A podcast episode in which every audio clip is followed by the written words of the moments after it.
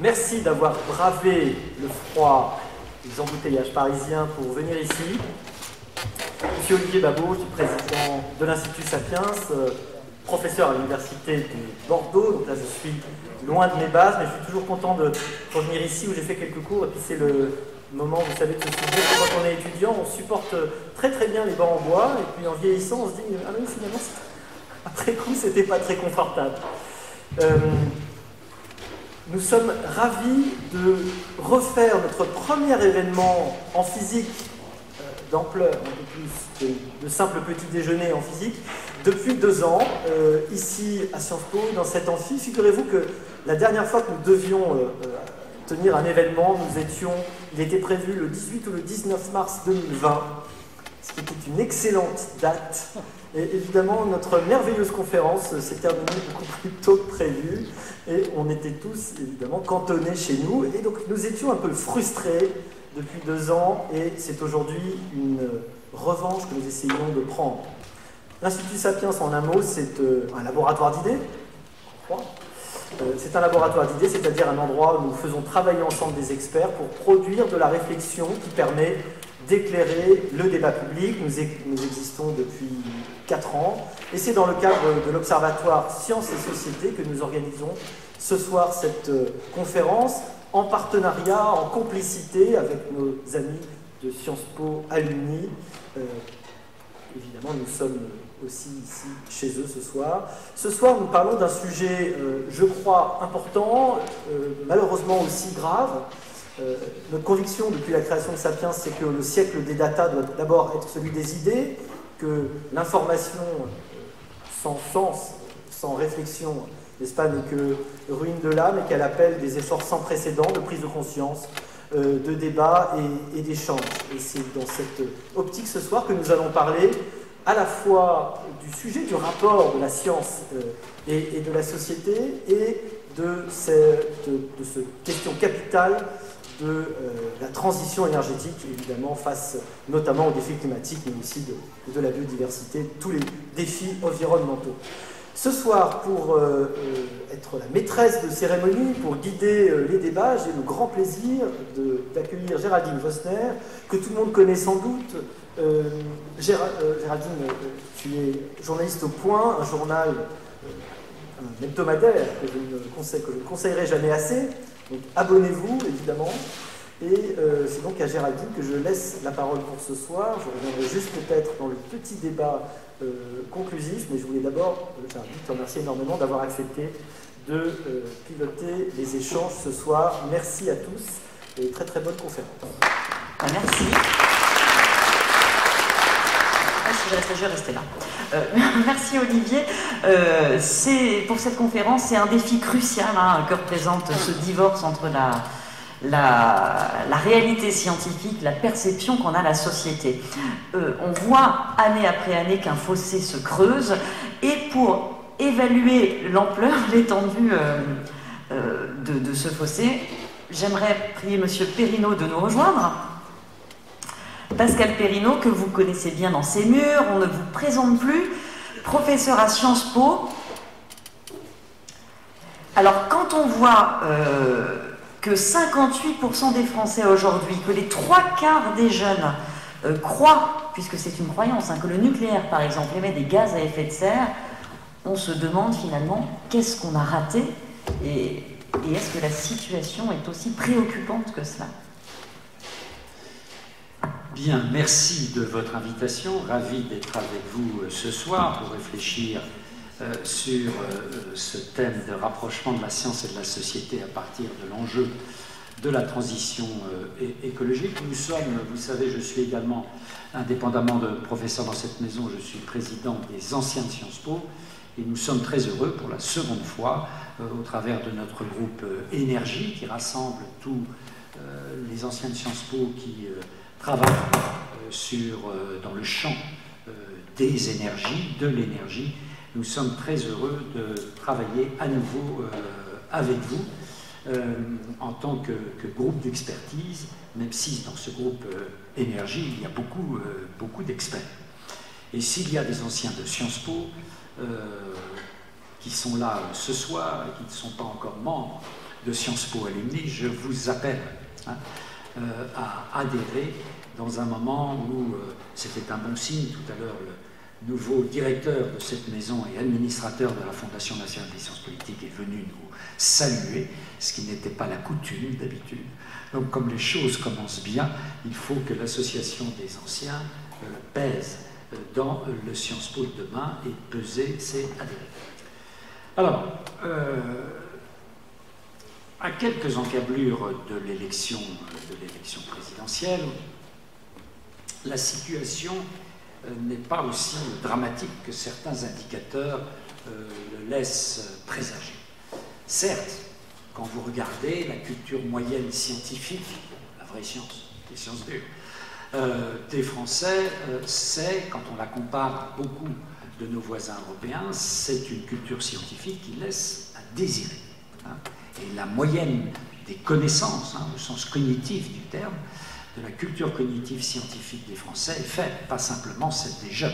Hein. Elle est faible, et donc euh, elle donne un espace important euh, à ce qu'on pourrait appeler les fake news, les théories du complot, euh, qui dans le champ scientifique, en effet, font les ravages, les ravages que l'on sait. Et c'est vrai que ces fake news, l'IFOP, il y a quelques années, il y a trois ans, avait mesuré l'impact de différentes fake news, elle en avait listé 10, parfois extrêmement grossières, comme celle que vous venez de mentionner, et c'était impressionnant.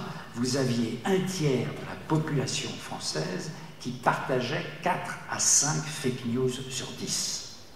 Hein? Alors il y a des fake news un peu sophistiquées de temps en temps, qui peuvent avoir l'apparence mais il y a aussi des fake news littéralement énormes. Hein? Euh, et là, on voit euh, que la France est un pays euh, plus exposé, plus exposé que d'autres.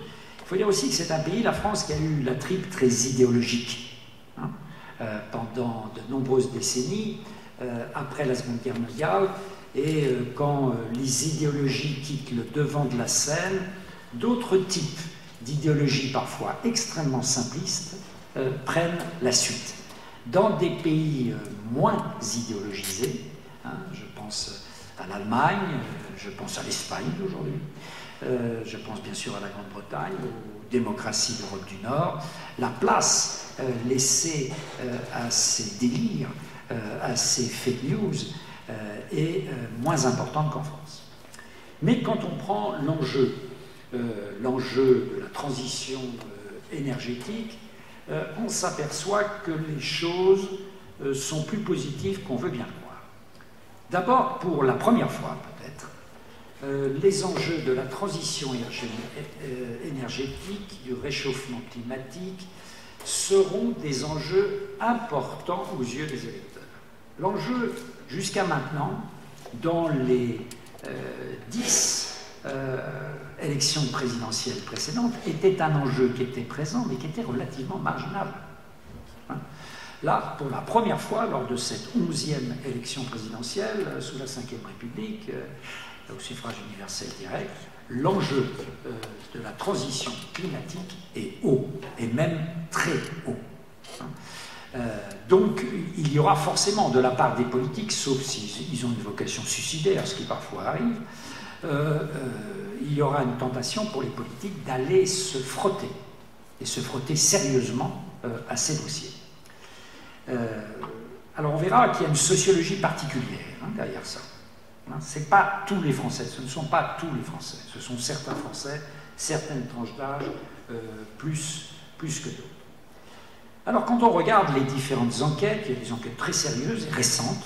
Hein, L'IFOP avait fait au début de l'année euh, une enquête intéressante pour le MEDEF euh, sur cet enjeu de la transition euh, énergétique. si vous voulez, on peut rendre compte rapidement, dans, les dix minutes qui me sont imparties, de trois aspects. D'abord, quel est le degré de conscience des Français vis à -vis de cet enjeu? Deuxièmement, euh, pour les Français, quels sont les acteurs décisifs dans la transition énergétique? Entreprises, États, citoyens, associations, etc., collectivités locales. Et enfin, quelle est leur vision? C'est-à-dire qu'est-ce qu'ils en attendent? Est-ce qu'ils considèrent que cette transition, ça va peser lourd et négativement sur eux? Ou est-ce que, au fond, le solde est un solde positif? Alors vous allez voir, les nouvelles sont plutôt bonnes. Pour une fois qu'on annonce des bonnes nouvelles, il faut plutôt s'en réjouir. D'abord, premier point, il y a une conscience forte de l'urgence de la transition énergétique, hein, de son urgence, du fait que, voilà, il faut se pencher sérieusement sur cette affaire. 59% des Français, en termes d'information, parce qu'il faut savoir quel est leur degré d'information. Alors là, attention, c'est de l'information auto-évaluée. Vous savez, par exemple, nous sommes tous des spécialistes euh, des vaccins. Pourtant, notre compétence euh, est assez faible. Donc là, c'est l'information telle qu'elle est euh, prévue, jugée, jaugée par, par les Français. 59% des Français se sentent bien informés par rapport à la nécessité de la transition écologique. Bon, c'est un pourcentage important, presque 6 Français sur 10. et quand on regarde en détail, ça a deux caractéristiques qu'on va retrouver sans arrêt. Ce sont les moins de 35 ans qui s'estiment le plus informés, peut-être aussi parce qu'ils ont le plus d'intérêt, et ce sont les cadres, hein, c'est-à-dire le haut de la hiérarchie sociale, les cadres supérieurs du secteur public comme du secteur privé. On retrouvera, vous verrez, toujours sur cet enjeu cette double caractéristique. Avec une troisième caractéristique qui est intéressante, plus les cadres ont des enfants, plus ils sont informés et intéressés. Et la barre, c'est trois enfants ou plus. Hein? trois enfants ou plus, là, l'intérêt monte vraiment. Hein? parce que, voilà, au travers de sa progéniture, euh, on s'intéresse à l'avenir de cette progéniture. Deuxième point dans cette conscience et cette information, 69% des Français considèrent la transition écologique comme urgente. C'est-à-dire, on ne remet plus le problème à demain, comme c'était encore le cas hein, il y a dix ans quand on posait les mêmes questions. Là, on dit c'est pour demain, on ne remet pas après-demain, c'est pour demain. 26% considèrent que c'est très urgent, hein, qu'il faudrait des mesures drastiques et tout de suite. Et on retrouve là aussi les cadres et les moins de 35 ans. 26% des Français considèrent que c'est très urgent, 38% euh, des cadres et à peu près 40% des moins de 35 ans. Hein, et parmi ceux qui considèrent que l'affaire n'est pas urgente, c'est à un quart des Français, hein, un Français sur quatre. Là, vous avez exactement le négatif. Ce sont les catégories populaires. Hein.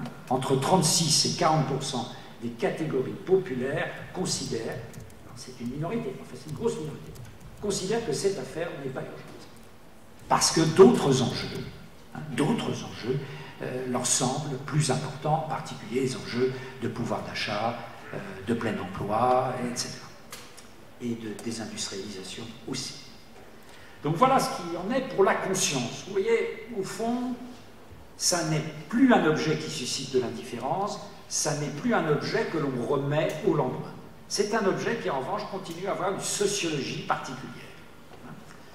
Deuxième remarque sur les acteurs.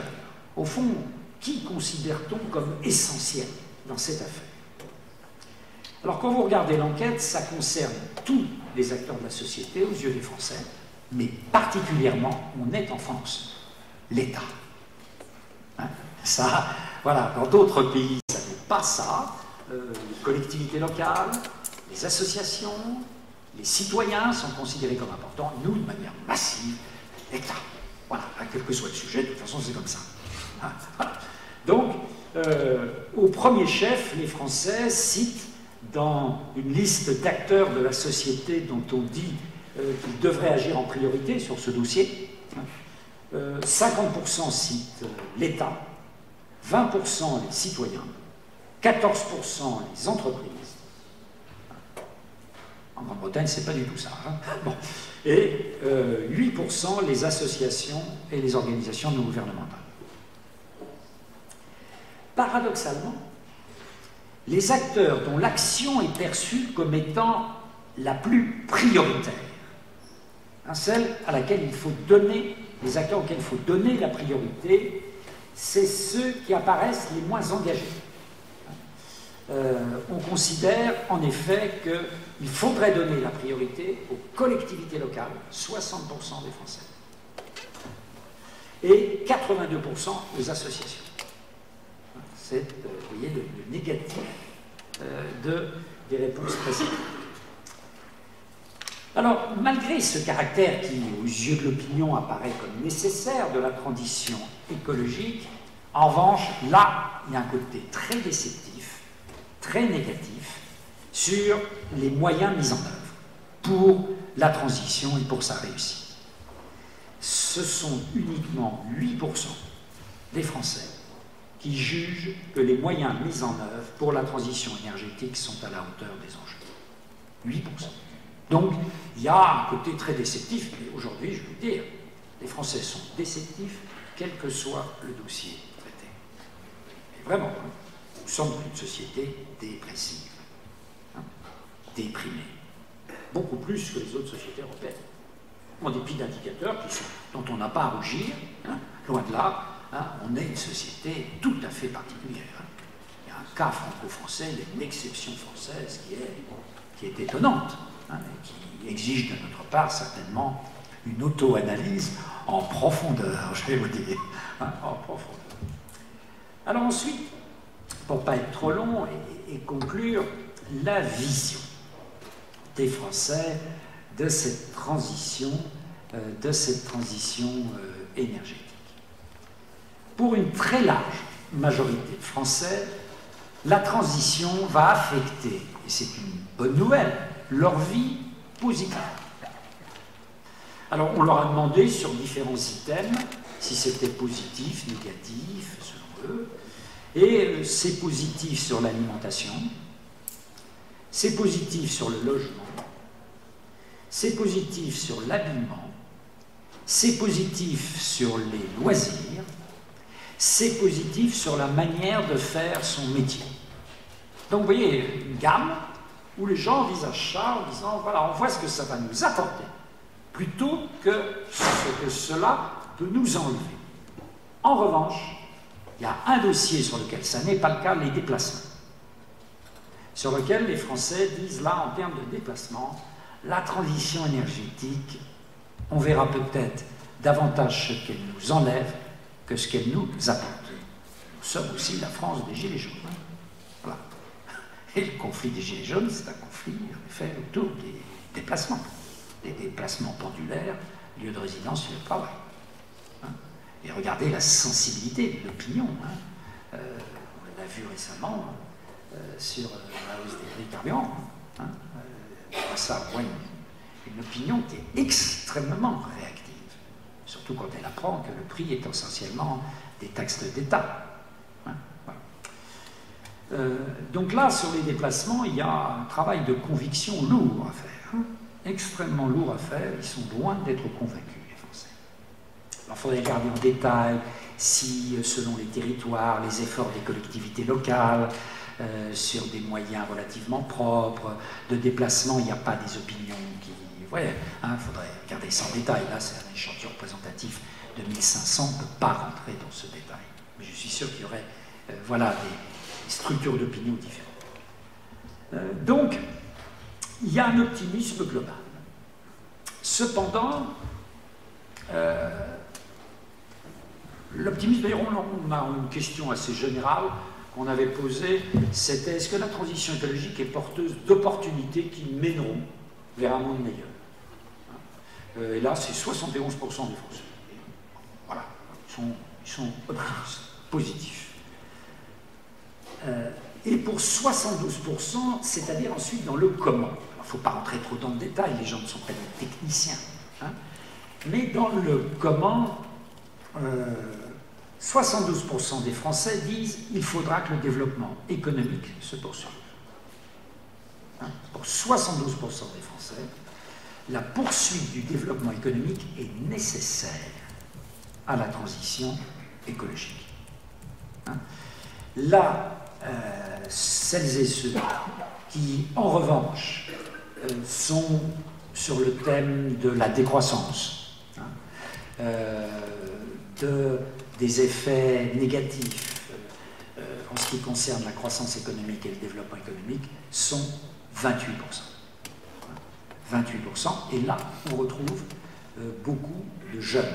Les jeunes sont beaucoup plus favorables au freinage économique et un freinage économique sensible que les autres tranches d'âge. C'est l'effet générationnel qui joue, et je le vois tous les jours dans cet amphi quand je parle de ces enjeux avec mes étudiants, même chez les étudiants plutôt de famille cadre supérieur, cadre moyen que nous avons ici, euh, la décroissance a fait euh, beaucoup, beaucoup de progrès dans les têtes.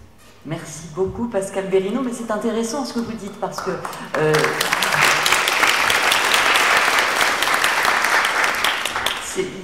on peut avoir différentes interprétations, mais euh, euh, c'est là où ça rejoint la malinformation qu'on constate au départ. Hein. C'est que vous avez des Français qui se pensent informés alors qu'ils sont conscientisés. Vous avez des Français qui, qui rejettent par principe ceux qui seraient éventuellement porteurs de solutions, c'est-à-dire par exemple notamment les entreprises ou le, ou le monde de, la science, euh, et, euh, et des, Français qui, demandent plus de moyens mais sans vraiment savoir où il faudrait les mettre. C'est peut-être ça qu'on va, aborder avec notre prochain intervenant, euh, Philippe Charlez. Philippe Charles, expert en questions énergétiques pour l'Institut Sapiens, vous êtes ingénieur des mines de l'école polytechnique, docteur en physique et auteur de, l'Utopie de la croissance verte. Si vous ne l'avez pas lu, je vous le conseille, il est aux, éditions oui. Jacques-Marie Lafont.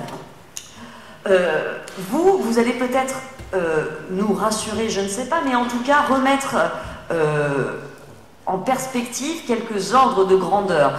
Euh, on a une grande méconnaissance de ce qu'implique réellement la transition énergétique, telle que tout le monde en parle. Qu'est-ce que ça implique en termes d'électrification, de volume d'électricité à produire, avec quoi on la produit. Euh, et pour vous, eh bien, le défi technologique, comme on dit, il est loin, voire très loin, d'être insurmontable. Alors, donc la question à laquelle je vais essayer de vous répondre aujourd'hui, c'est est-ce que la transition énergétique est ou pas un défi technologique? Alors la première chose qu'on peut dire, c'est que la transition est assez reconnu, même notre ministre de l'Environnement l'a reconnu récemment, c'est que la transition énergétique va essentiellement être une transition électrique. Et je vais employer un petit terme qui est d'actualité, si j'ose dire, c'est qu'on va assister au sein de notre vie un grand remplacement. Alors rassurez-vous, ce n'est pas le grand remplacement auquel vous pensez, mais c'est tout simplement un grand remplacement des équipements thermiques par des équipements électriques.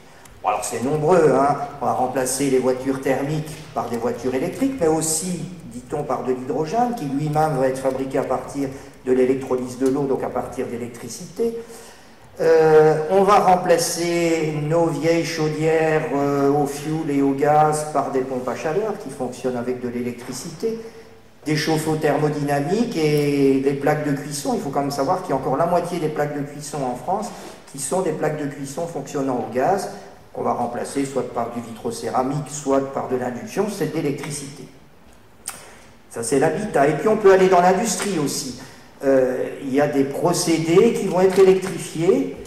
On pense par exemple à la sidérurgie. Aujourd'hui, on réduit le minerai de fer avec du carbone. On pourrait le réduire avec de l'hydrogène. Et puis utiliser derrière, au lieu d'utiliser la chaleur du charbon, utiliser des fours à arc électrique qui d'ailleurs sont utilisés depuis relativement longtemps. Alors est-ce que tout ça représente une révolution technologique En rien? Toutes ces technologies existent et ont, et ont été même trouvées durant la première moitié du 19e siècle. L'électrolyse de l'eau, c'est 1802, la première voiture électrique, c'est 1838, c'est-à-dire 30 ans avant que euh, Diesel, Otto et Baudrochat euh, ne mettent au point le moteur thermique. La pile à combustible, on dit aujourd'hui que la voiture à hydrogène, c'est un breakthrough technologique. La pile à combustible, c'est Schönbein 1839. Donc tout ça sont en fait des technologies qui existent depuis longtemps. La pompe à chaleur avait déjà été imaginée par Carnot au début du 19e siècle.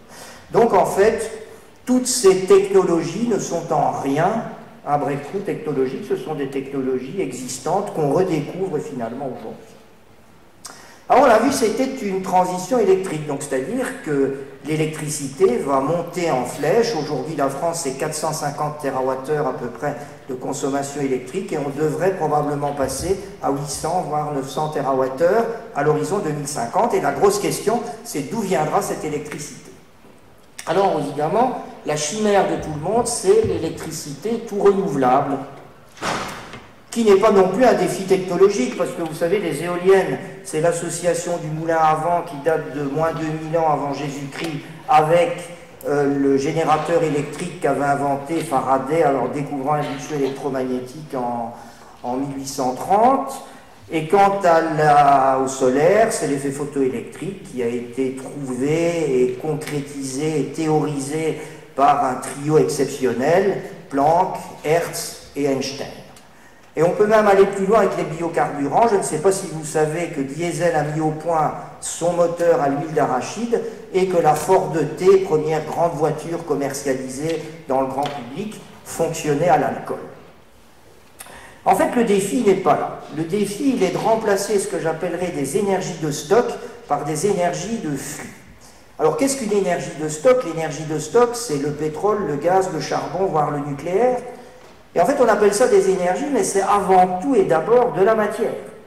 Et c'est ce qui fait son intérêt, c'est qu'autant la matière se stocke, se transporte et peut-être peut contenir une énergie très concentrée, autant l'énergie, dès qu'elle est produite, on la perd extrêmement rapidement, elle est extrêmement difficilement transportable et pratiquement non stockable.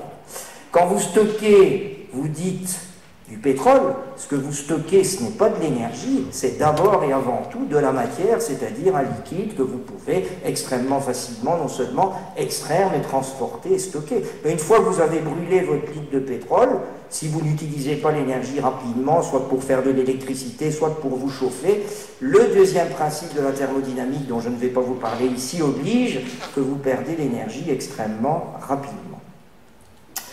Et en fait, la grosse différence entre les énergies de stock et les énergies de flux, que sont les, énergies qui nous proviennent directement du Soleil, c'est-à-dire le solaire, mais aussi le vent, on ne récupère malheureusement pas de la matière, mais directement de l'énergie sous forme de flux.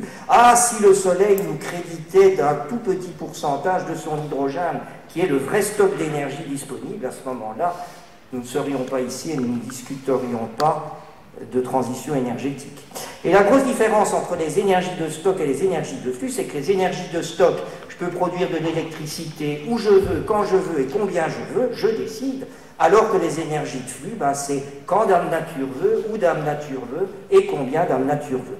Et tout ça se traduit dans ce qu'on appelle en électricité le facteur de charge. Alors pour faire très simple, c'est la durée annuelle pendant laquelle vous allez produire de l'électricité. Le nucléaire ou le gaz ou le charbon, ben, en théorie, ça peut être 100%. Vous avez des petites périodes de maintenance, des pannes, donc on est plutôt entre 80 et 90%. Là, pour l'éolien, c'est la nature qui nous l'impose. En France, on a du vent 22% du temps et du soleil 12% du temps. Donc, c'est-à-dire que vous allez pouvoir produire 4 fois moins avec la même unité de puissance. Et donc, ça veut dire que globalement, quand je vais supprimer une unité pilotable, c'est-à-dire une unité fonctionnant avec les fameuses énergies de stock, pour la remplacer par une énergie de flux, je vais devoir prendre en compte ce facteur de charge et multiplier les équipements. Et donc ça veut dire que quand je vais supprimer une unité de gaz, une unité nucléaire, je vais devoir la remplacer par 4 unités de vent et par près de 7 unités de soleil. Et c'est là qu'est la conséquence et qui vous montre que la transition énergétique n'est en rien un défi technologique, je vous l'ai démontré, mais c'est un véritable problème d'effet d'échelle. Alors on va prendre quelques comparaisons.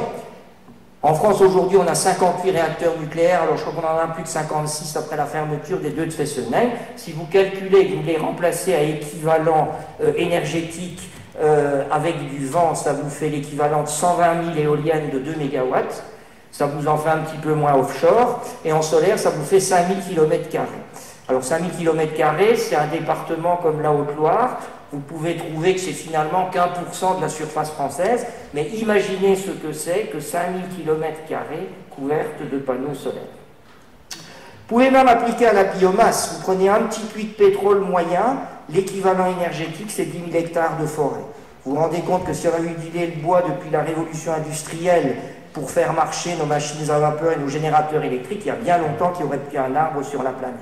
On peut aussi faire un calcul avec l'hydrogène. J'ai fait le calcul avec l'hydrogène vert. Si vous vouliez remplacer par de l'hydrogène vert les 50 millions de litres de diesel et d'essence consommés en France chaque année, il vous faudrait 60 réacteurs nucléaires supplémentaires ou 125 000 éoliennes supplémentaires. On en serait alors à 250 000. Je vous rappelle qu'on en met en œuvre aujourd'hui environ 6 à 700 par an. Donc imaginez où ça nous mène. Et puis on peut raisonner aussi sur les batteries. Si on regarde le volume d'une batterie qui remplacerait un réacteur d'un gigawatt, on arrive à un immeuble pratiquement de la hauteur d'une tour à la défense.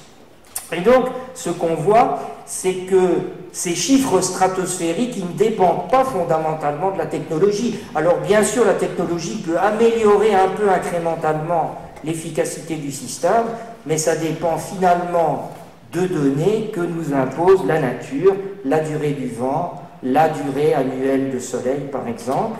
On peut aussi, c'est assez intéressant, utiliser l'arbre en tant que capteur de CO2, ce qu'on appelle la bioséquestration. Un arbre accumule chaque année entre 30 et 50 kg de CO2. Si on voulait capter les 350 millions de tonnes émises chaque année en France, il nous faudrait planter 8 milliards d'arbres. Donc vous imaginez. Donc je vous confirme que la transition du brun vers le vert ne sera pas un défi technologique, mais un véritable effet d'échelle. Je vous remercie. Merci beaucoup Philippe Charles. Euh, c'est votre masque, oui, il, est, sur le titre.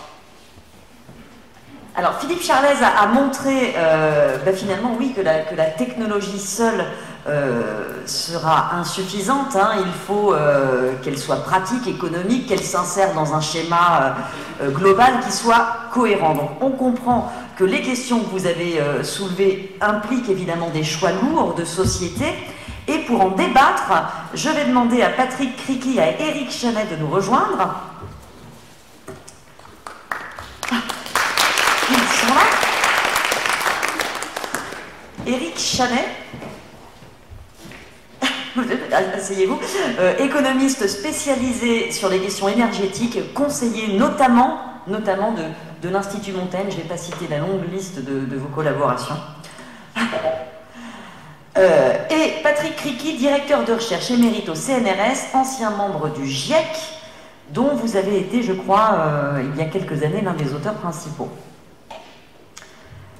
Donc, on l'a entendu précédemment, une société zéro carbone en 2050 n'est pas complètement hors de portée. Tout dépend des modèles qui seront choisis, des moyens qu'on y met, des modèles économiques, sociétaux, géopolitiques. Éric Chanet, j'ai envie de vous demander à quoi ressemblerait finalement une société zéro carbone en 2050 et est-ce qu'on peut l'atteindre sans instaurer des formes de restrictions euh, sur les émissions? Chère Géraldine, je suis totalement incapable de répondre à votre question, mais on va essayer de l'éclairer. D'ailleurs, je compte beaucoup plus sur euh, Patrick pour, euh, pour le faire.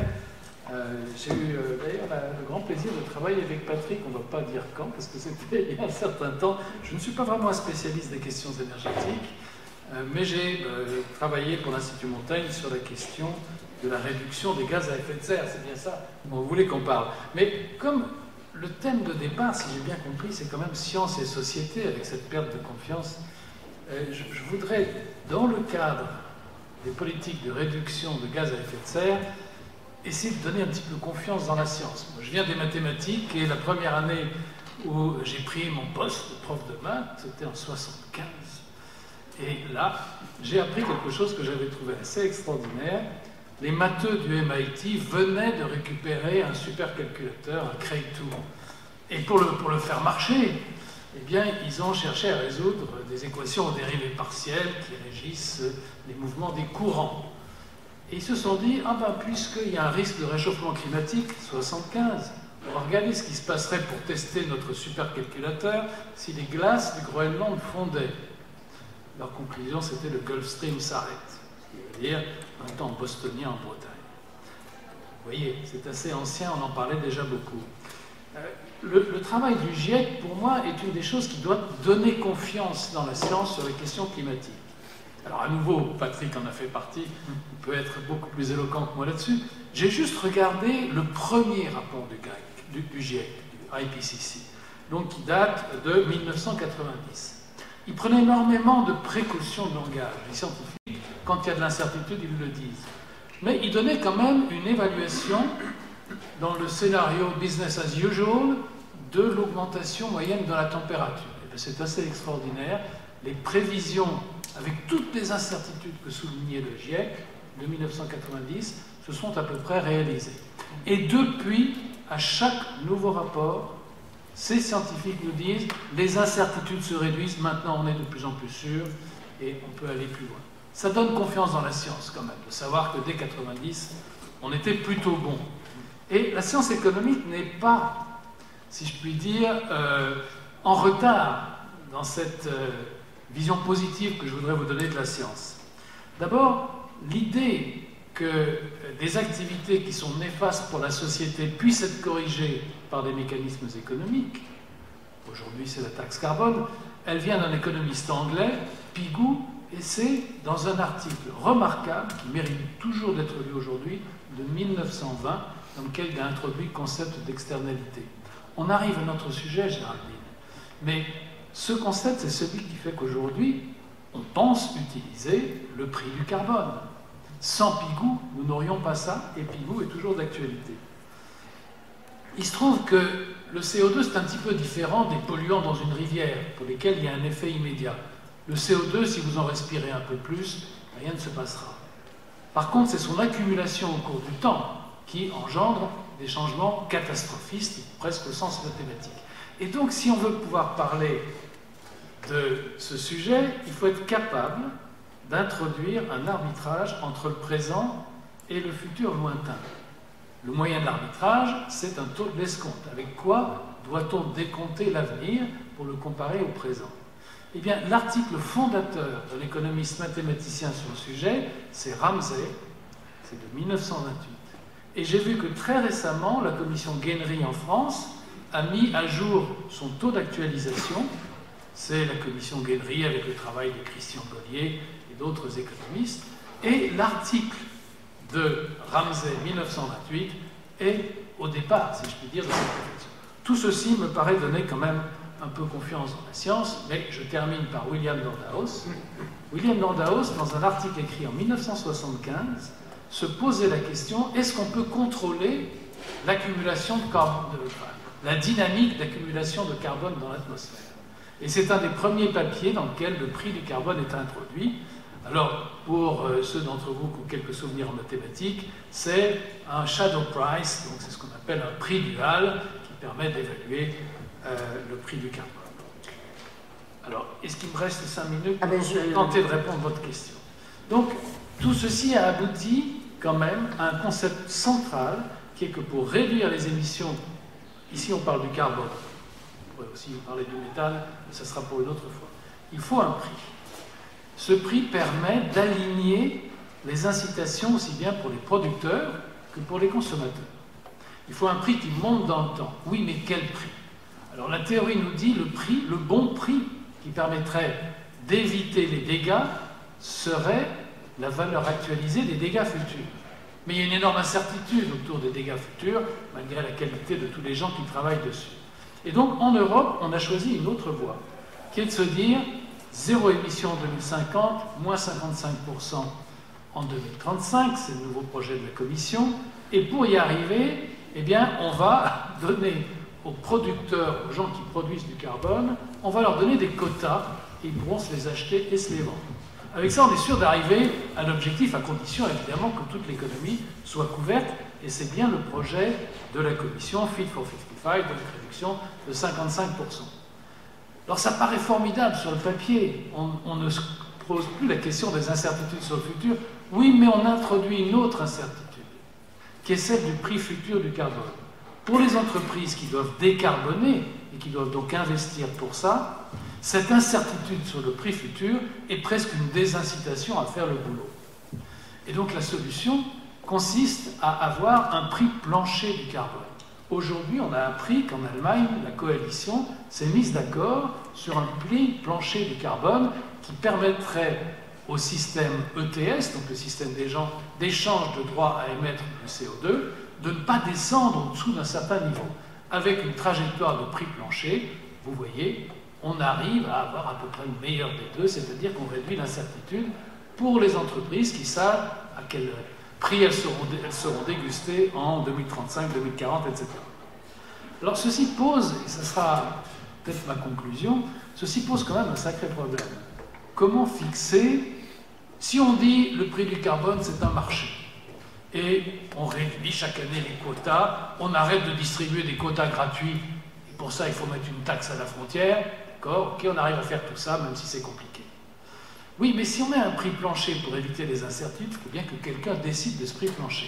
Alors j'ai lu que le SPD, les Grünen euh, et euh, les, les, partis de la coalition, donc le FDP allemand, ont dit 60 euros. Très bien. Mais d'où ça sort? Ceci me paraît véritablement poser un problème politique et démocratique. Et la proposition qu'on avait faite avec l'Institut Montaigne, c'est qu'il y ait une autorité carbone européenne. Je ne parle pas pour le monde, je parle pour l'Union européenne. Composée de scientifiques et d'économistes qu'on peut quand même considérer un peu comme scientifiques. Lisez les papiers de William Nordhaus ou Verriquet, c'est très scientifique. Mais que cette euh, commission est une autorité, si je puis dire, incontestable pour proposer une trajectoire. Après, les politiques devront bien prendre la décision.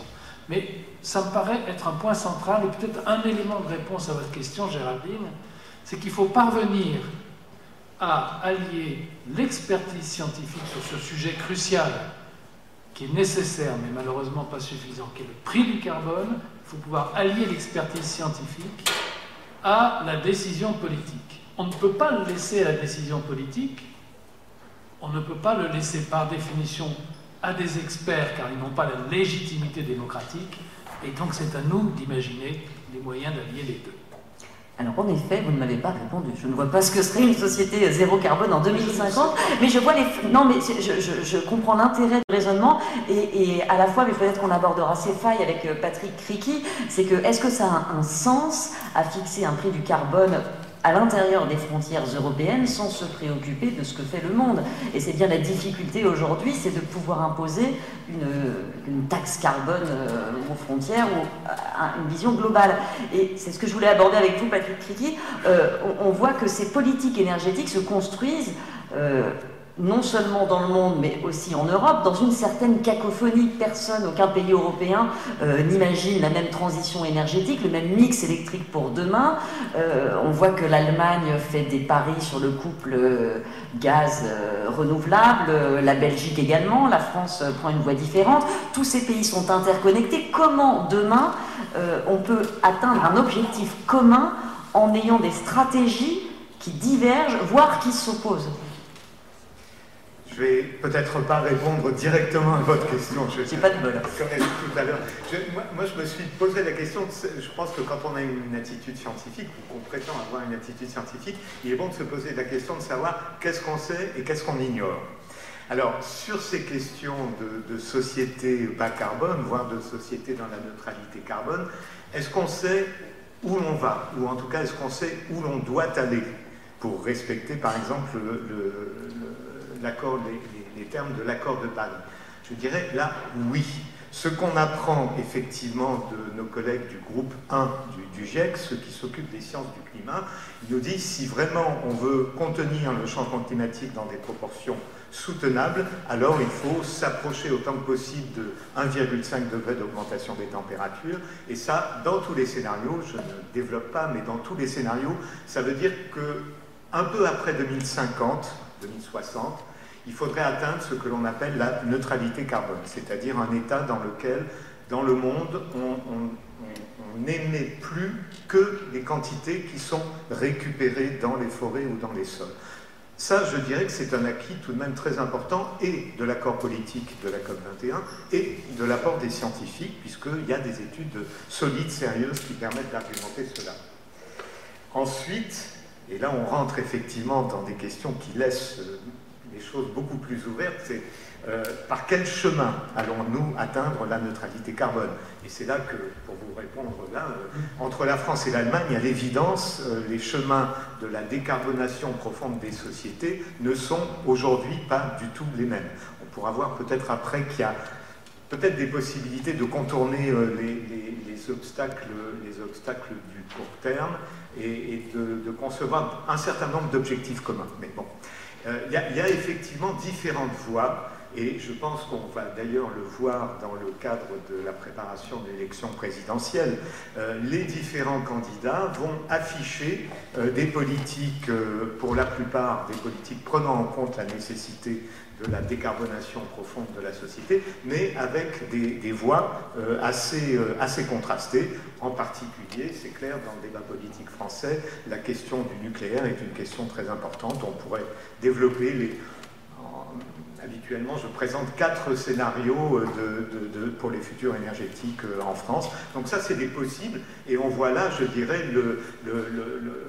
l'éventail des choix politiques possibles, choix politiques qui tous comportent une dimension économique, effectivement. Et le débat sur, effectivement, euh, qu'est-ce que ça coûte et, quelle est la solution la moins coûteuse et doit-on rechercher la solution la moins coûteuse, c'est un débat une dimension économique, une dimension politique également. On a parlé de la, taxe carbone, on a vu qu'en France, elle a déclenché des mouvements sociaux euh, d'ampleur. Comment est-ce qu'on peut contourner? J'y viens, j'y viens. Une fois qu'on a choisi la trajectoire, et, peut-être que les prochaines présidentielles seront une manière de choisir la trajectoire énergétique, parce que je pense que de fait les candidats vont afficher leurs préférences, c'est par quels moyens? Et c'est là que les choses vraiment se corsent mon ami Eric Chanet, mes, mes collègues économistes de, l'environnement disent mais c'est assez simple en effet.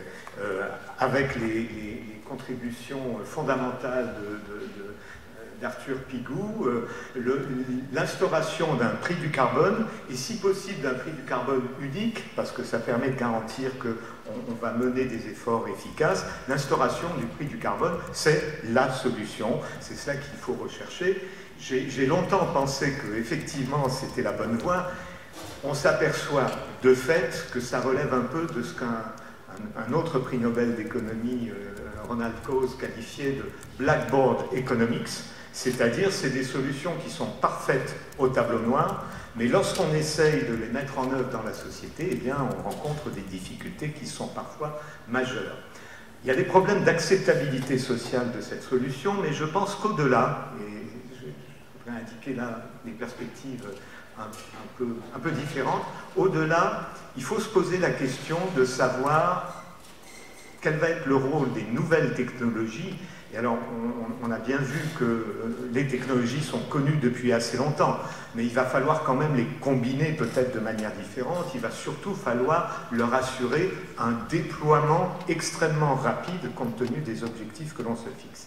Et là, il faut introduire, me semble-t-il, dans le débat, un élément complémentaire à l'approche économique néoclassique, hein, qui, met l'accent sur les mécanismes de marché et les mécanismes de prix, dont je ne nie absolument pas l'intérêt, mais je pense qu'ils ne suffisent pas. Et je pense qu'il faut aller regarder du côté des apports d'un autre économiste, euh, Joseph Schumpeter, qui, a été le premier à introduire euh, le, rôle du changement technique dans les transformations de l'économie. Et on est bien en face d'un vrai problème de transformation profonde et extraordinairement rapide de nos sociétés.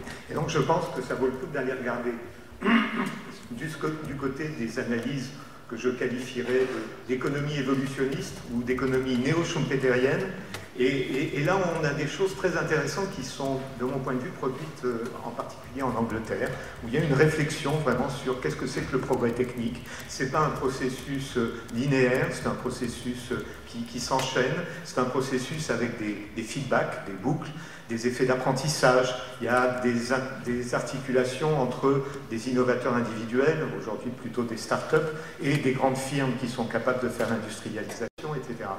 Je ne sais pas combien de personnes dans la salle ont suivi le discours qui accompagnait la présentation du plan France 2030, mais je l'ai fait parce qu'on m'avait demandé une réaction sur ce plan. Et j'ai trouvé dans, ce discours, beaucoup d'éléments d'économie euh, néo-schumpeterienne, où, il y a effectivement bien euh, la prise de risque. Euh, on peut échouer, mais ça vaut le coup d'essayer quand les résultats sont potentiellement très importants. Il ne s'agit pas de faire ce que certains stigmatisent, comme du solutionnisme, c'est-à-dire on, on, ne s'appuie que sur le progrès technique pour résoudre les solutions.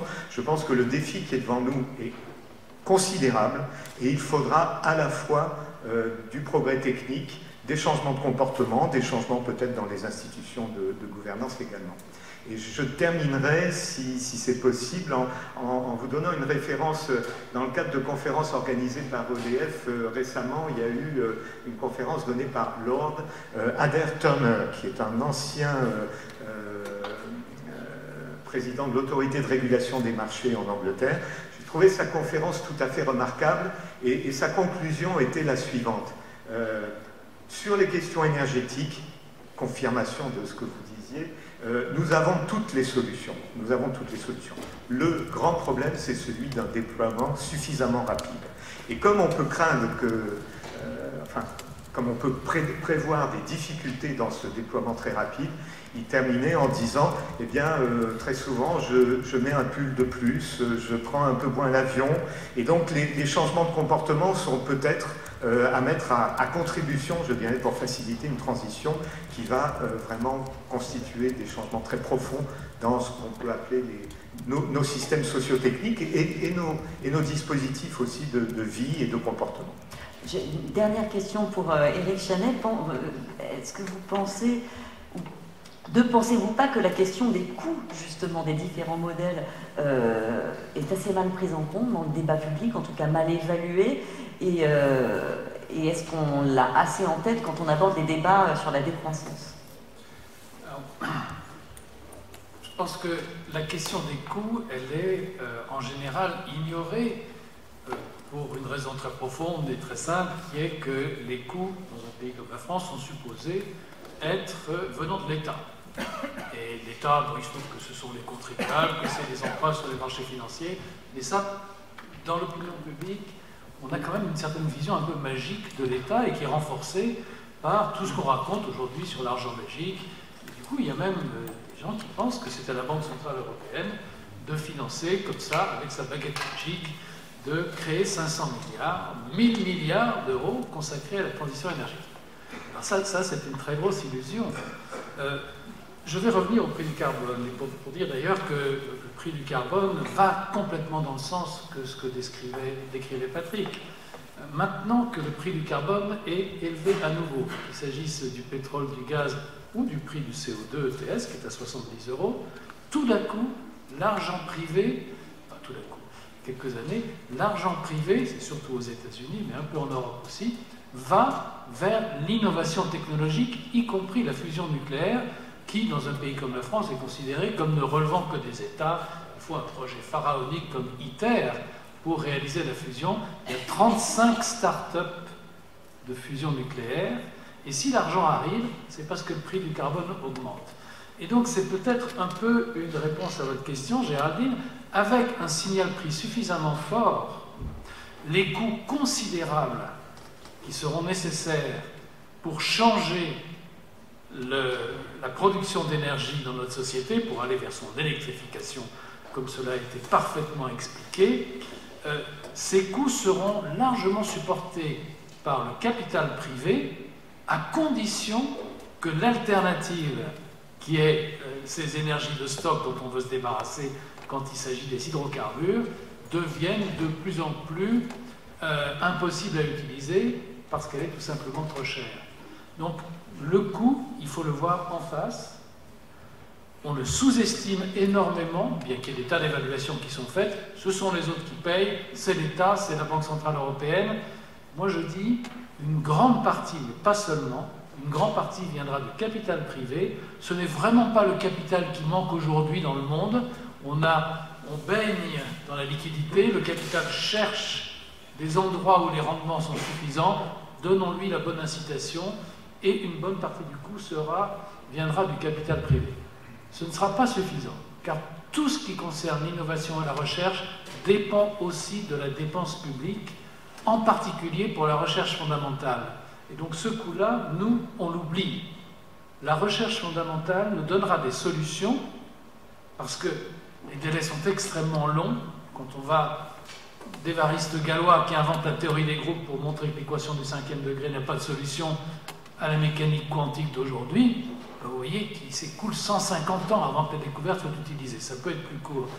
Mais financer cette recherche-là, qui nous assurera par exemple la possibilité de retirer du CO2 de l'atmosphère, si on ne retire pas du CO2 de l'atmosphère, on n'y arrivera pas. On aura malheureusement des catastrophes écologiques déjà préannoncées. Donc financer cette recherche fondamentale, ça, c'est du ressort des autorités publiques et c'est un peu sous-estimé. Et ça implique de la croissance. Est-ce que je, voulais juste rajouter un Rapidement, parce que euh, le temps est déjà... Ce sera très rapide. C'est un point d'information sur... Euh, on se préoccupe des coûts. Euh, Eric vient d'évoquer les coûts macroéconomiques en quelque sorte à, titre d'information, j'indique qu'il y a à France Stratégie un groupe de travail que je, pilote et qui s'intéresse dans une optique plus sectorielle à l'analyse des coûts de réduction des émissions dans les différents secteurs. C'est une tâche un peu ingrate, euh, c'est peut-être plus ardu qu'il n'apparaissait, mais en tout cas, on se préoccupe des coûts. Et on, on constate qu'effectivement, à l'horizon 2030, les coûts pour euh, un certain nombre de solutions clés dans les différents secteurs, bâtiment, transport, c'est de l'ordre de 200 à 300 euros la tonne de CO2, donc plus que les 60 euros qui ont été évoqués tout à l'heure. Ah oui. Merci, merci beaucoup à tous les deux, Eric Chanel, Patrick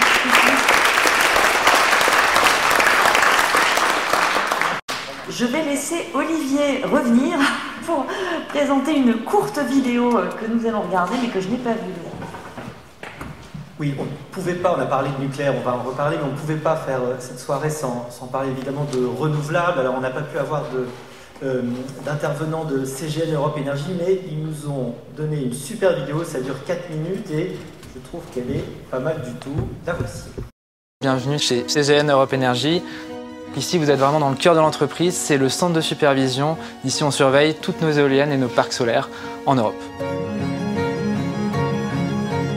L'entreprise a 750 éoliennes réparties dans 6 pays en Europe, une puissance totale de 2,4 gigawatts, ce qui correspond à la puissance de 3 réacteurs nucléaires. Le cœur de métier de CGNE, c'est vraiment la transition énergétique. Ici, on n'a que des énergies euh, dites propres et renouvelables, donc des éoliennes, des panneaux photovoltaïques qui n'émettent pas de particules et ont un impact CO2 euh, limité sur le réchauffement climatique. En Suède, je vous montre, on a le plus grand parc éolien d'Europe. On a 650 MW, 180 éoliennes. Et donc depuis la control room, on peut savoir euh, quelle éolienne fonctionne, quelle éolienne ne fonctionne pas. Les points rouges, c'est les éoliennes qui sont arrêtées. On sait la vitesse de vent et j'ai même des températures sur les différents capteurs euh, des éoliennes, les différents composants, les pales, la boîte de vitesse. Donc on peut vraiment tout voir depuis euh, cette control room. Là, on va faire un focus un peu sur, sur la France. Donc ici, on a 180 éoliennes en France réparties sur tout le territoire, donc Bretagne, euh, beaucoup en Champagne. Sur cet écran, on voit la production des éoliennes en France. Cette année, on a eu 906 gigawattheures euh, de produits. C'est l'équivalent de la consommation sur une année d'une ville de 200 000 habitants. Ces 906 gigawattheures ont été intégralement injectés sur le réseau électrique pour contribuer à une part de la consommation électrique euh, des Français. Je tenais à vous montrer ce site où nous exploitons 6 éoliennes qui développent euh, une énergie sur l'année de 33 gigawattheures. Ça correspond à la consommation électrique de 7500 foyers. Le nom c'est Charmont, euh, du nom de la petite ville qui est à côté. Cette petite ville est située en Champagne-Ardenne, à côté de Troyes, qui est à 160 km à l'est de Paris. Bonjour, bienvenue chez CGN, à l'agence de Troyes. Donc ici, euh, nous sommes euh, quatre coordinateurs techniques. Notre quotidien euh, se divise en deux parties. La partie exploitation des sites. On a chacun des sites qui nous sont dédiés, donc ça représente une quarantaine d'éoliennes.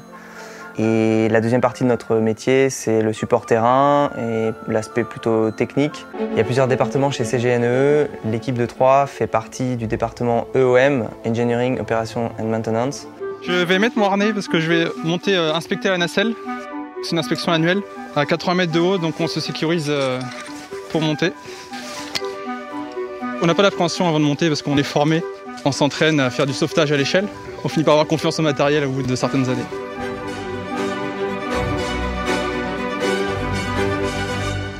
Ici, on est sur Charbon 5. Donc, euh, c'est une machine de 80 mètres avec un rotor d'un diamètre de 92 mètres qui est capable de produire 2 MW en pleine puissance. Donc là, c'est parti pour 5 minutes de montée. On va procéder à l'inspection de pales depuis le sol. Les inspections de pales, on les effectue tous les deux ans euh, de manière précise et euh, sinon tous les six mois euh, vis-à-vis des normes CPE. Le phénomène le plus fréquent sur les pales d'éoliennes, c'est l'érosion, donc notamment sur les bords de fuite et d'attaque. C'est dû aux intempéries, au vent, aux insectes, à la pluie. Lorsqu'on va effectuer le rapport, le logiciel va recréer une, une image entière de la pale, haute définition. Le moindre problème est détectable.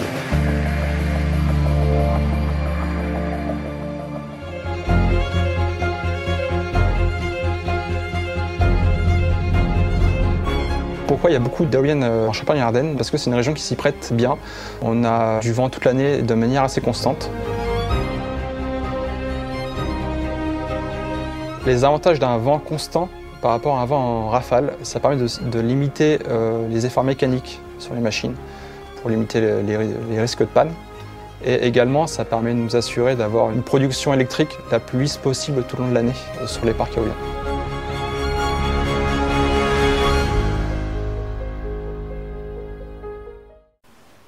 Transition extraordinaire hein, pour nos deux intervenants suivants. Euh, alors, euh, Myriam Amdi que voici, et Alexandre Perra, euh, Myriam Amdi Sherif, économiste, chercheur en économie de l'environnement, experte à l'OFCE. Merci à vous d'être ici. Et Alexandre Perra, directeur exécutif du groupe EDF, en charge de l'innovation, de la responsabilité d'entreprise et de la stratégie. Donc ça vous parle un peu ce qu'on a vu là Oui, tout a été dit en fait. Hein. Ouais. Je ne sais pas ce que je veux dire. Je vais, bah, je vais, quand même m'adresser bah, à vous. Essayer de répondre à vos questions peut-être. Oui, voilà. Euh, comment, comment EDF euh, aborde justement, enfin, euh, aborde cette transition Vous vous appuyez clairement sur deux piliers qui vont être l'innovation, telle celle qu'on vient de voir, mais et le nucléaire. Oui, bien sûr. Ah, comment, on aborde la, transition Pardon pour ma voix qui est très malade. J'essaie de parler le plus clairement possible. on aborde avec humilité d'abord, parce que euh, les enjeux sont gigantesques. D'abord, il en va de la, survie de l'espèce humaine sur la planète. Donc déjà, euh, le sujet pose un peu le, débat. Euh, on, attend beaucoup finalement des énergéticiens. Seulement 14% des Français, c'est M. Perrino qui le disait, pensent que les entreprises vont avoir un rôle premier à jouer, mais, en réalité, quand on réfléchit au rôle que l'entreprise doit jouer, il est énorme. Donc, il faut être humble sur ce qu'on peut faire, et en même temps, on est hyper motivé, c'est clair. Une entreprise comme EDF a beaucoup à apporter euh, sur ce débat-là. Ça fait évidemment, quand on parle d'électrification de la société, ça sonne doux euh, aux oreilles d'EDF. C'est un thème qu'on porte depuis longtemps. Euh, aujourd'hui, c'est un thème qui s'impose et dans les débats et dans les pratiques. et donc, concrètement, on, on a une stratégie qui est basée sur quatre approches. Un, D'abord, réduire les consommations d'énergie.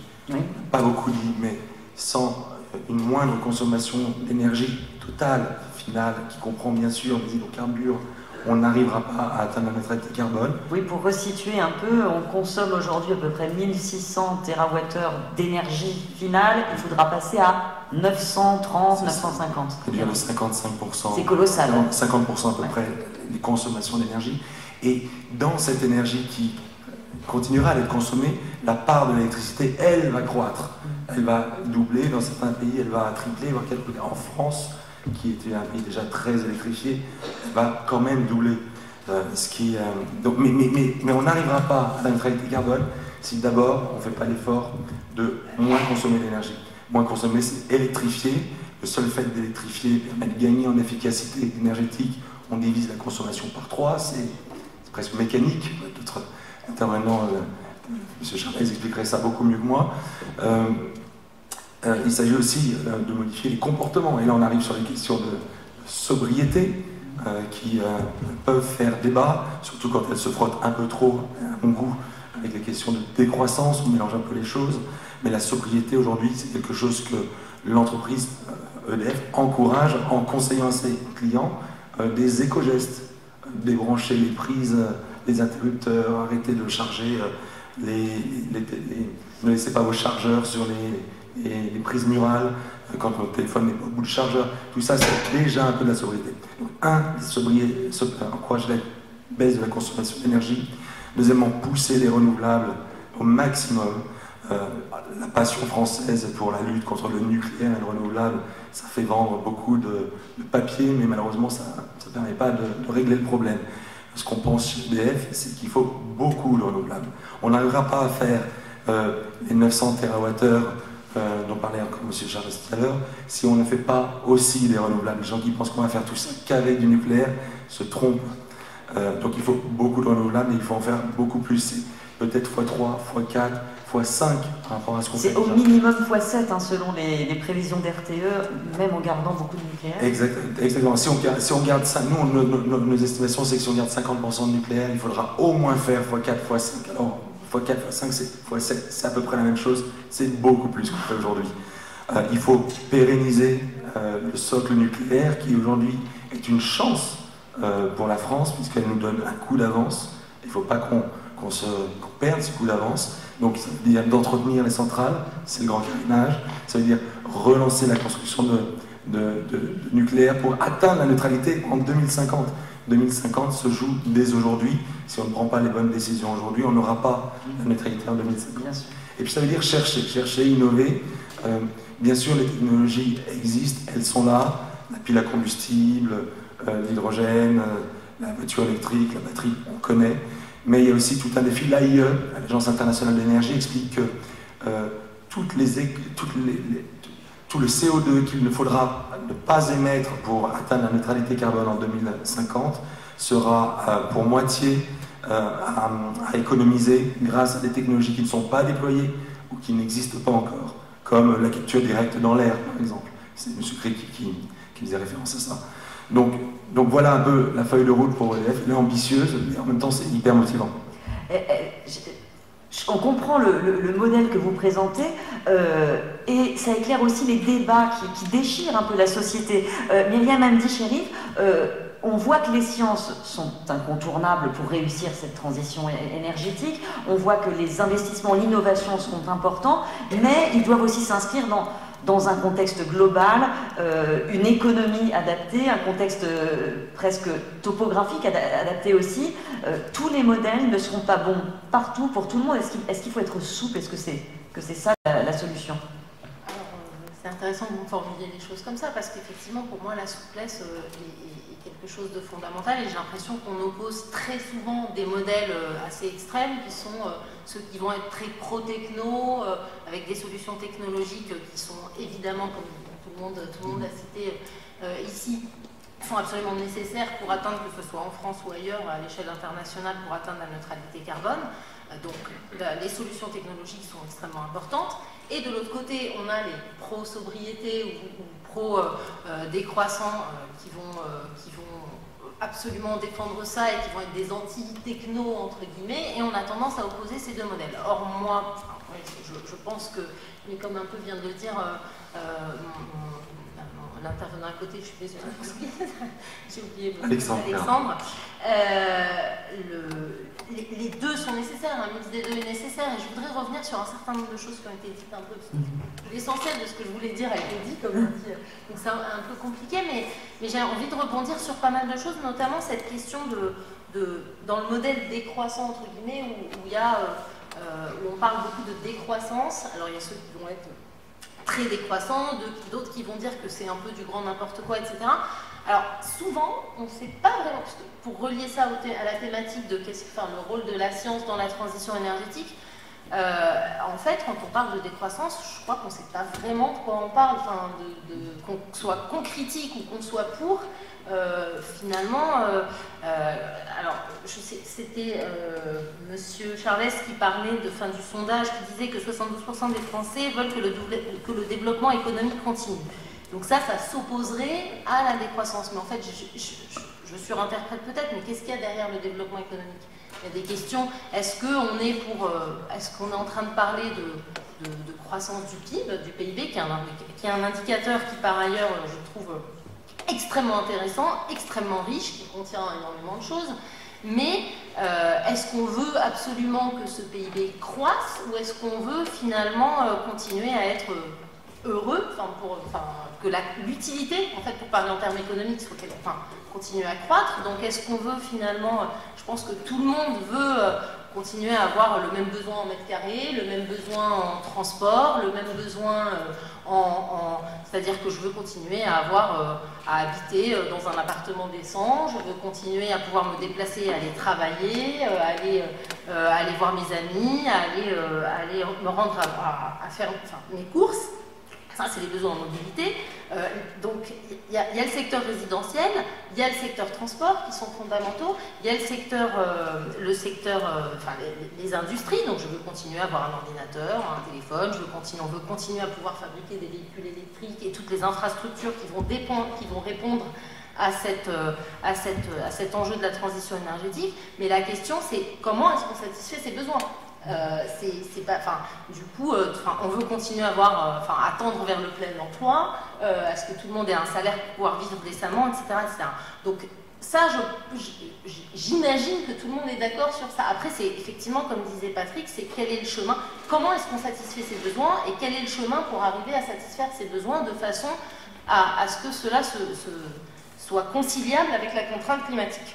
Mais est-ce que le débat est bien posé? Parce que je, pensais aux, petits réacteurs modulaires, par exemple, dont on a beaucoup parlé ces dernières semaines, euh, les SMR, que, vous fabriquez. Moi, dans mon idée, ça a toujours été quelque chose qui était destiné à l'export, parce que pas très adapté à la France. là, on a l'impression que les politiques ont sauté dessus en se disant Ah, ça fait moins peur, c'est des petits réacteurs, ça fait moins peur que des gros, alors on va vendre le truc.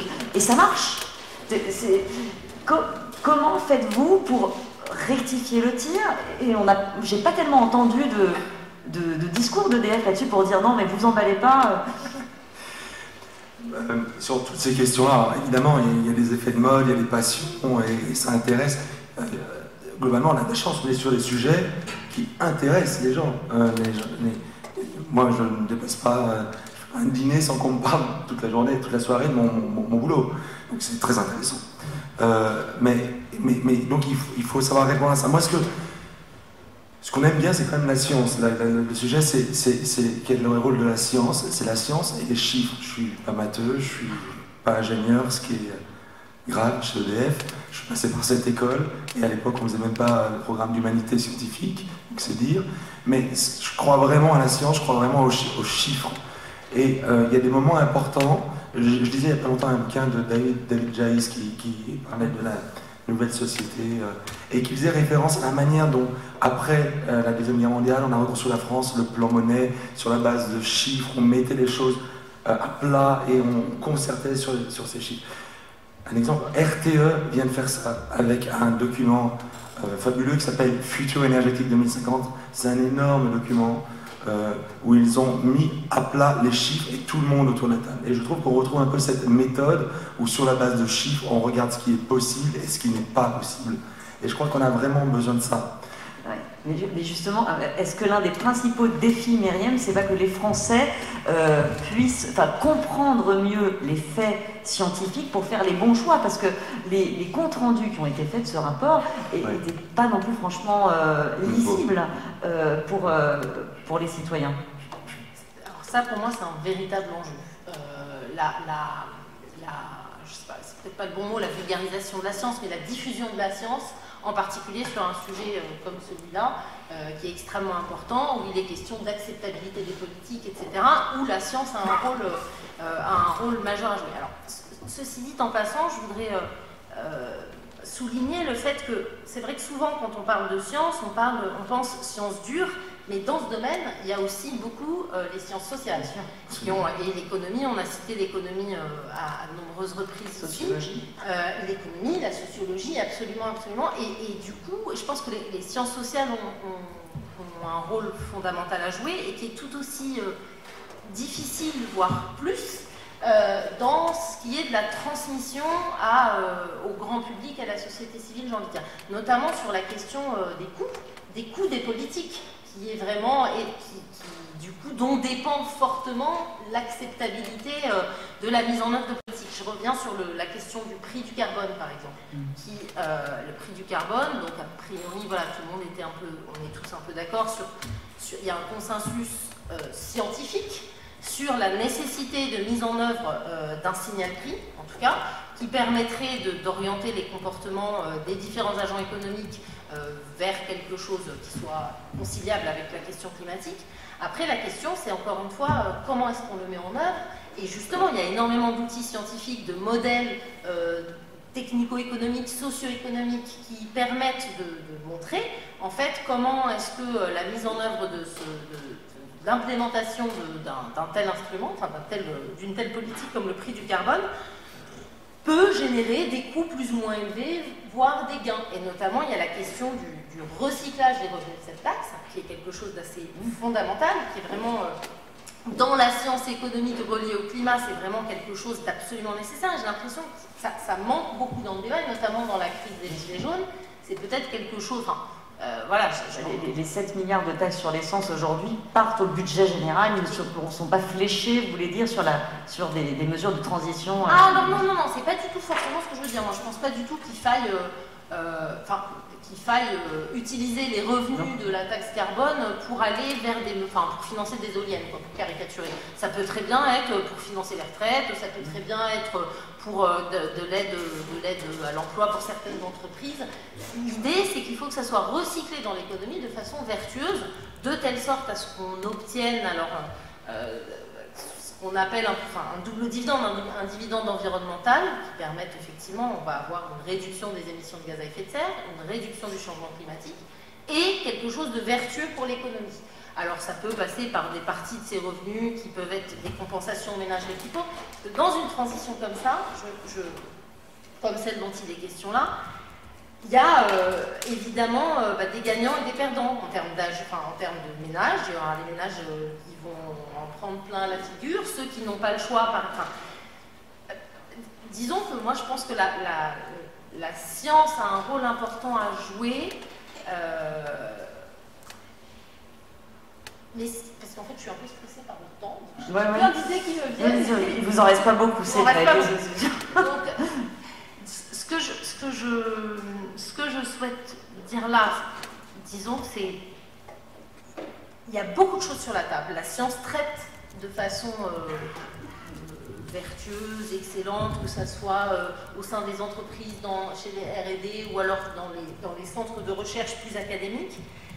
Le challenge, c'est effectivement comment le communiquer euh, pour qu'effectivement les choses deviennent plus acceptables euh, et que les politiques puissent euh, de façon vertueuse mettre en place des, politiques qui aillent de choses qui permettront des changements techniques, de l'investissement dans de la technologie, mais aussi, mais aussi dans du changement de comportement. On voit que c'est un énorme chantier à construire, en tout cas, de, cette acceptabilité euh, sociale des politiques, que la compréhension doit, précéder. En général, c'est pas simplement une explication. Je vous remercie beaucoup euh, de votre éclairage.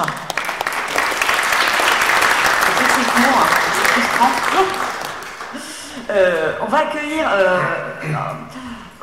pour évoquer euh, quand même le Graal, on ne pouvait pas euh, parler de, transition euh, énergétique sans parler d'un rêve, celui d'une énergie propre, illimitée, sans déchets. Je parle bien sûr de la fusion nucléaire. Et on va accueillir Sébastien Lepape pour en parler, chercheur au CNRS, directeur scientifique du laboratoire. Alors, dites-moi si je dis une ânerie, l'ULI, laboratoire pour l'utilisation des lasers intenses à l'école polytechnique. Bonsoir, monsieur Lepape. C'est bien mon laboratoire. C'est bien votre labo. Euh, donc on est devant un public averti. Évidemment, je sais, tout le monde sait très bien euh, ce que c'est que la fusion nucléaire, mais je pense que comme ça va mieux en le disant, je vais, vous demander en, en, introduction de nous en rappeler le principe. D'accord. Alors la fusion nucléaire, le principe, c'est prendre deux noyaux atomiques et de les faire fusionner entre eux pour créer un, un atome de masse plus faible et une autre particule. En créant cet atome de masse plus faible, la différence de masse, donc de masse plus faible que la masse des deux atomes initiaux. Et ce qui va se passer, c'est que cette différence de masse va être convertie en énergie par la fameuse loi E égale mc2, et on va créer de l'énergie en faisant fusionner des petits atomes. Donc ça, c'est le principe de la fusion. La difficulté majeure, c'est qu'il faut créer, pour fusionner, contrairement à la fission, il faut, il faut créer euh, des conditions. Oui, alors, les, deux noyaux n'ont pas envie de fusionner parce qu'ils ont la même masse. Euh, la même charge électrique. Pardon. C'est comme si vous preniez deux aimants et que vous essayez d'amener ensemble les deux euh, euh, pôles positifs des aimants. Ils n'ont pas envie d'aller l'un vers l'autre. Il y a ce qu'on appelle la barrière colombienne qui va empêcher les noyaux atomiques de, fusionner les uns vers les autres. Mais la mécanique quantique, dans sa beauté, permet ce qu'on appelle l'effet tunnel, qui si on donne l'énergie suffisante à ces deux noyaux, eh ben, ils vont pouvoir euh, arriver à fusionner et à créer cet euh, autre, cet autre euh, noyau.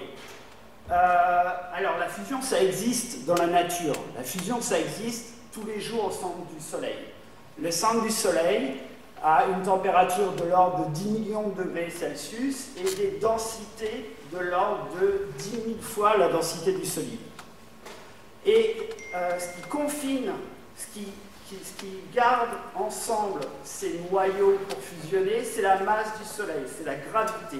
C'est ce qui confine ces noyaux ensemble. Parce que sinon, si on n'arrivait pas à les confiner, ben, avec l'énergie qu'ils acquièrent, ils, auraient tendance à s'expandre dans le milieu interstellaire. Euh, donc, ça, c'est comment ça marche dans, dans, la nature. on sait faire aussi, on sait la provoquer, la fusion. Oui, alors une chose. Euh, on, s'intéresse à des noyaux, de petites, des, petits noyaux, et ça c'est hyper important. Euh, parce qu'évidemment, si on reprend l'image des aimants, essayer de faire venir ensemble des charges positives, ben, moins la charge est grande, plus on a de chances de faire euh, fusionner ces deux noyaux. Donc on parle d'isotopes de l'hydrogène, qui sont les plus petits atomes qu'on peut trouver. Pourquoi c'est important? Parce que ça veut dire que euh, le fuel pour la fusion, c'est de l'eau. Ça veut dire que les produits de la fusion, ce. Alors, si on, si on prend du deutérium, tritium, qui sont des isotopes de l'hydrogène, qu'on les fait fusionner, on va créer un atome d'hélium et un neutron. Et c'est dans ce neutron qu'est l'énergie. Ce neutron, il a une énergie de 14,4 MeV. Alors, qu'est-ce que ça veut dire? Si je prends un neutron, je le mets sur la Terre, je le lâche, il arrive sur la Lune en 4 secondes. C'est l'énergie qu'il a. Ok? Même Thomas Pesquet ne peut pas faire ça. Euh, donc, voilà, tout le challenge, c'est convertir cette énergie cinétique des neutrons en énergie thermique, en chaleur, pour faire tourner des, turbines, comme dans une centrale nucléaire euh, totalement classique. Sauf que l'énergie produite par la fusion, c'est quatre fois l'énergie produite par la fission. Donc c'est, on peut comprendre que c'est, euh, favorable, et il n'y a pas de réaction en chaîne. Le problème de la fusion, et tous les problèmes qu'on connaît, c'est la réaction en chaîne, qui, si on ne l'arrête pas, va euh, aboutir au meltdown à Fukushima et à Tchernobyl. Mais c'est tellement dur de faire la fusion qu'en fait, il n'y a pas de réaction en chaîne. Dès qu'on arrête de nourrir en énergie le fuel, ben, on arrête la fusion. Donc c'est euh, sans danger. Il y, a la il y a de la radioactivité secondaire, mais dont les demi-vies ne sont pas comparables avec les demi-vies des gros atomes issus de la fission. Euh, oui, alors on sait faire la fusion. Euh, on sait, donc oui, on va faire la fusion. On sait faire la fusion depuis les années 50. La bombe à hydrogène, c'est une bombe à fusion. On ne sait juste pas le maîtriser. Ah, les, militaires trouvent ça bien, mais, mais oui. Euh, et comment est-ce qu'on atteint les conditions pour la fusion dans une bombe à hydrogène? On utilise une bombe à fission qui va nous permettre de chauffer euh, le, fuel de fusion aux conditions nécessaires à la fusion euh, thermonucléaire. Donc ça, on sait le faire. Et c'est pas anodin si je dis ça. C'est parce que aujourd'hui, il y a deux méthodes pour arriver à la fusion dans le laboratoire. Il y a euh, ce qu'on appelle la fusion par confinement inertiel et la fusion magnétique. Le programme de fusion par confinement inertiel découle de ces programmes d'armes, que ce soit en France, aux États-Unis en Angleterre. Parce que pendant des, leurs d'essais, euh, principalement au Nevada dans les années 70 aux États-Unis, on a démontré qu'on pouvait faire la fusion avec leurs d'essais nucléaires. Euh, donc voilà. Euh, donc pour en revenir à ça, donc il y a deux, deux principales voies pour la fusion maîtrisée pour l'énergie. la première voie sur laquelle moi j'ai travaillé quand j'étais aux États-Unis, c'est ce qu'on appelle la fusion par confinement inertiel. Euh, vous prenez un énorme laser qui fait 2 mégajoules. Alors, pour vous donner des idées, euh, pour euh, chauffer, vous prenez un litre d'eau, pour chauffer l'eau entre 10 degrés et 30 degrés, ça prend 40 joules. Donc là, on parle de 2 mégajoules. On parle d'un laser qui ressemble à, deux stades de football et qui vaut 3 milliards d'euros. il, y en a, il y en a un aux États-Unis qui s'appelle le National Ignition Facility et il y en a un à Bordeaux qui s'appelle le laser mégajoule. Là, ce que vous faites, c'est que vous prenez des faisceaux laser et vous allez comprimer alors, euh, le, deutérium tritium, les isotopes de l'hydrogène. Imaginez que vous avez un ballon de basket que vous essayez de comprimer de manière sphérique sur quelque chose qui, a le diamètre d'un un, petit poids. Donc ça, c'est l'enjeu. Et pourquoi vous voulez Et ça très très vite? Parce que si vous allez vite, vous avez de l'énergie cinétique que vous convertissez à la fin en chaleur pour atteindre, le but c'est d'atteindre 130 millions de degrés. 130 millions de degrés à des densités de l'ordre de 1000 fois la densité du solide, qui se rapproche des densités des conditions thermodynamiques du Soleil euh, en un peu plus chaud. Euh, donc, on prend ce laser, 192 faisceaux laser, 2 mégajoules, et on comprime la matière à ces, densités et ces températures. Donc ça, c'est ce qu'on appelle la fusion par confinement inertiel. C'est une technologie duale, c'est une technologie qui sert depuis la fin des essais nucléaires à Mururoa, au Nevada, et tout ça, euh, au programme de simulation numérique pour la bombe atomique. Donc en France, c'est le CEA militaire, et aux États-Unis, c'est le Department of Energy, euh, aussi pour des applications militaires. Mais néanmoins, ils veulent la fusion, parce que c'est ce qui se passe dans une bombe de projet. Euh, donc ça, le concept, il vient des années 70, c'est publié par euh, les Américains, le premier concept. Est-ce qu'on aura un programme, est-ce que la fusion, dans un programme civil, c'est un rêve ou est-ce que... Alors l'autre pendant de la fusion, c'est le programme tokamak, la fusion magnétique. Alors là, dans ce cas-là, on a un plasma de deutérium tritium à beaucoup plus faible densité. On n'est pas à 1000 fois la densité du solide, mais on est à 10, millièmes, 10 millionièmes de la densité du solide. Donc on, est dans, on a un gaz et on est dans un anneau. Et le gaz, il est très chaud, très peu dense, mais très très chaud, à des, dizaines de millions de degrés euh, euh, Kelvin. Ouais, Celsius, c'est presque pareil. Euh, et ce qu'on veut, c'est confiner ce, ruban de plasma à l'intérieur d'un anneau. Et pour ça, on va utiliser des champs magnétiques extrêmement intenses, avec une topologie extrêmement compliquée, pour arriver à, à garder au centre de cet anneau un plasma qui a les températures, la température et la densité suffisantes pour euh, initier ces réactions de fusion, et pendant un laps de temps suffisamment grand. Donc ça, c'est la fusion par confinement magnétique. Ça a été terrorisé par des Russes dans les années 50. Et ça, c'est ITER. Et ça, ça, progresse rapidement. On, dit, on, dit, fréquemment, la fusion nucléaire, on se donne un horizon de 100 ans, d'un siècle. Alors, où est-ce qu'on en est aujourd'hui? Euh, fusion magnétique. Euh, ITER. ITER, c'est 25, donc c'est euh, cet énorme tokamak qui est en train d'être construit près de Marseille à Cadarache. 25 milliards d'euros de, budget. il est à peu près à 70% construit, ITER aujourd'hui.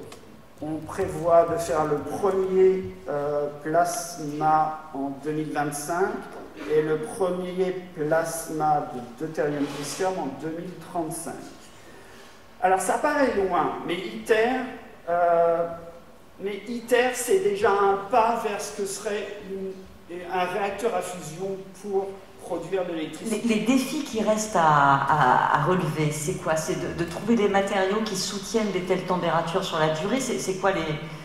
Ouais, euh, oui, alors oui. Euh, alors donc on a ce plasma qui est très très très chaud, 150 millions de degrés. Le problème, c'est donc le problème, c'est la tenue à la chaleur de tous, les de tous les matériaux qui vont confiner ce plasma. Ça, c'est le premier problème. Euh, comment dégager la chaleur, cette chaleur énorme, comment la dégager? Parce qu'il faut bien voir, c'est ça la, beauté de, de, l'engin, c'est que on a un plasma de 150 millions de degrés, mais c'est dans un univers qui est cryogénique à moins de 170 degrés. Donc c'est comment arriver à utiliser cette chaleur qui ne va pas perturber. Ah oui, parce que les aimants qui créent ces champs magnétiques sont des aimants supraconducteurs à moins 270 degrés Celsius. Euh, donc c'est un peu cette coexistence de, de l'extrêmement chaud et de l'extrêmement froid qu'il faut arriver à gérer. Euh, après, il y a des problèmes sur la physique en elle-même. Euh, donc, avant ITER, il y avait quelque chose qui s'appelait JET, qui était aussi un tokamak euh, en Angleterre, et qui avait réussi à faire la fusion pendant une seconde. avec une seconde. on veut arriver à 400 secondes de fusion pour pouvoir créer 500 MW d'énergie, soit 10 fois plus que ce que je mets dans la machine. Euh, ça, c'est ce que ITER veut, veut atteindre. Euh, où est-ce que j'en étais?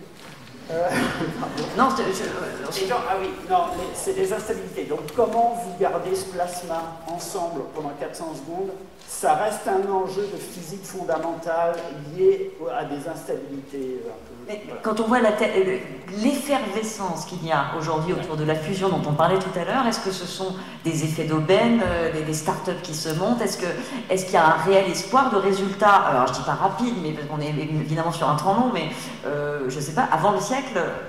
Alors, je vais me permettre de revenir à l'autre schéma, parce que vous allez voir qu'il y a des progrès. donc sur le schéma de confinement par inertiel, donc avec des lasers, en août de cet été, euh, les Américains au National Ignition Facility ont créé 1.3 MJ d'énergie en en utilisant 1.9 MJ. Euh, Peut-être ça vous dit rien, mais en fait, ça fait 50 ans qu'on essaye de faire ça. Euh, et c'est la première fois, c'est le plus proche qu'on ait de la fusion en laboratoire. Donc c'est une avancée colossale dans le monde. Sauf que c'est la confusion par confinement inertiel qui est un peu dual et compliquée. Euh, pour la fusion par confinement magnétique, oui, on voit bien aujourd'hui, euh, il y a des investissements. Alors, tous, ces, tous les investissements, toutes les machines que j'ai décrites sont financées par le public, que ce soit euh, l'Europe, ITER c'est 35 pays, mm. le National Ignition Facility c'est juste les Américains, et le laser mégajoule c'est l'État français parce que c'est le programme de défense. Alors c'est vrai qu'il se crée un écosystème de start-up euh, qui bourgeonne. Euh, on a 2,8 milliards de dollars ont été investis ces cinq dernières années dans des startups, alors pas en France, euh, majoritairement aux États-Unis, en Allemagne, au Canada et en Angleterre.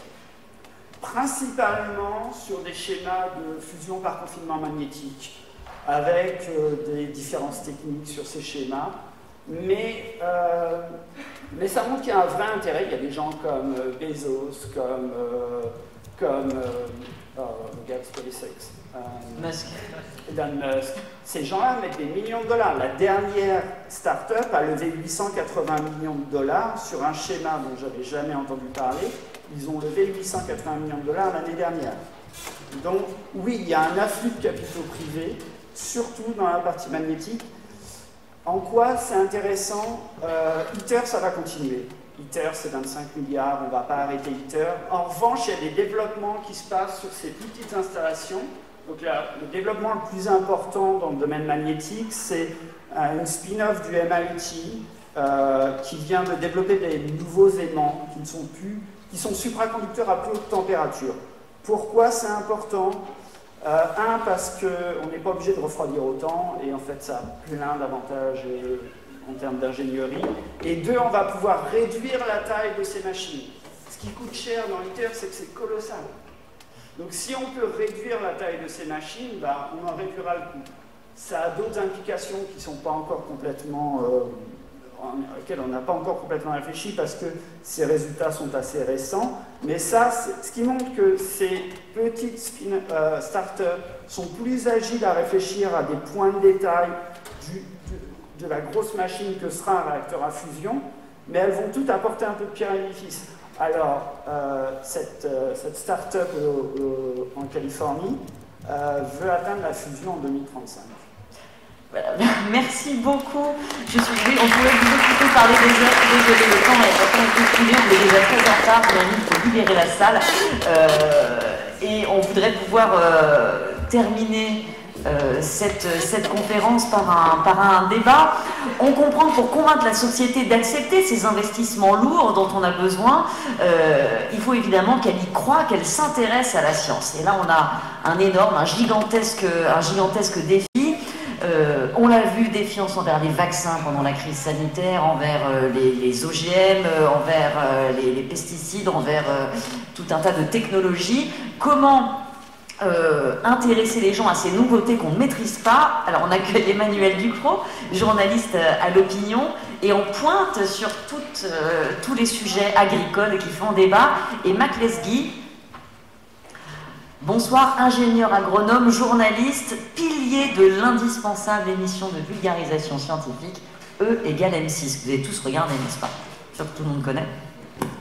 Bonsoir. Et bien sûr, Olivier, tu nous rejoins? Alors, Mac, je, voulais simplement euh, vous êtes un peu le doyen de, cette estrade ce soir, euh, puisque votre première émission, elle était diffusée en 1991. J'avais envie de, vous demander, est-ce que vos efforts ont payé? Est-ce que vous avez perçu une évolution positive dans la compréhension des, enjeux scientifiques? Merci Géraldine. Alors je dirais, est-ce que mes efforts ont payé? Oui et non. Oui, parce que quand je vais aujourd'hui dans des laboratoires, euh, où je tourne toutes les semaines à peu près dans, un laboratoire, il y a très souvent un thésard, un doctorant, un jeune chercheur qui me dit Je vous regardais petit, vous avez contribué à mon éveil scientifique et c'est un peu grâce à vous que je suis là. Donc, de ce point de vue-là, j'ai réussi.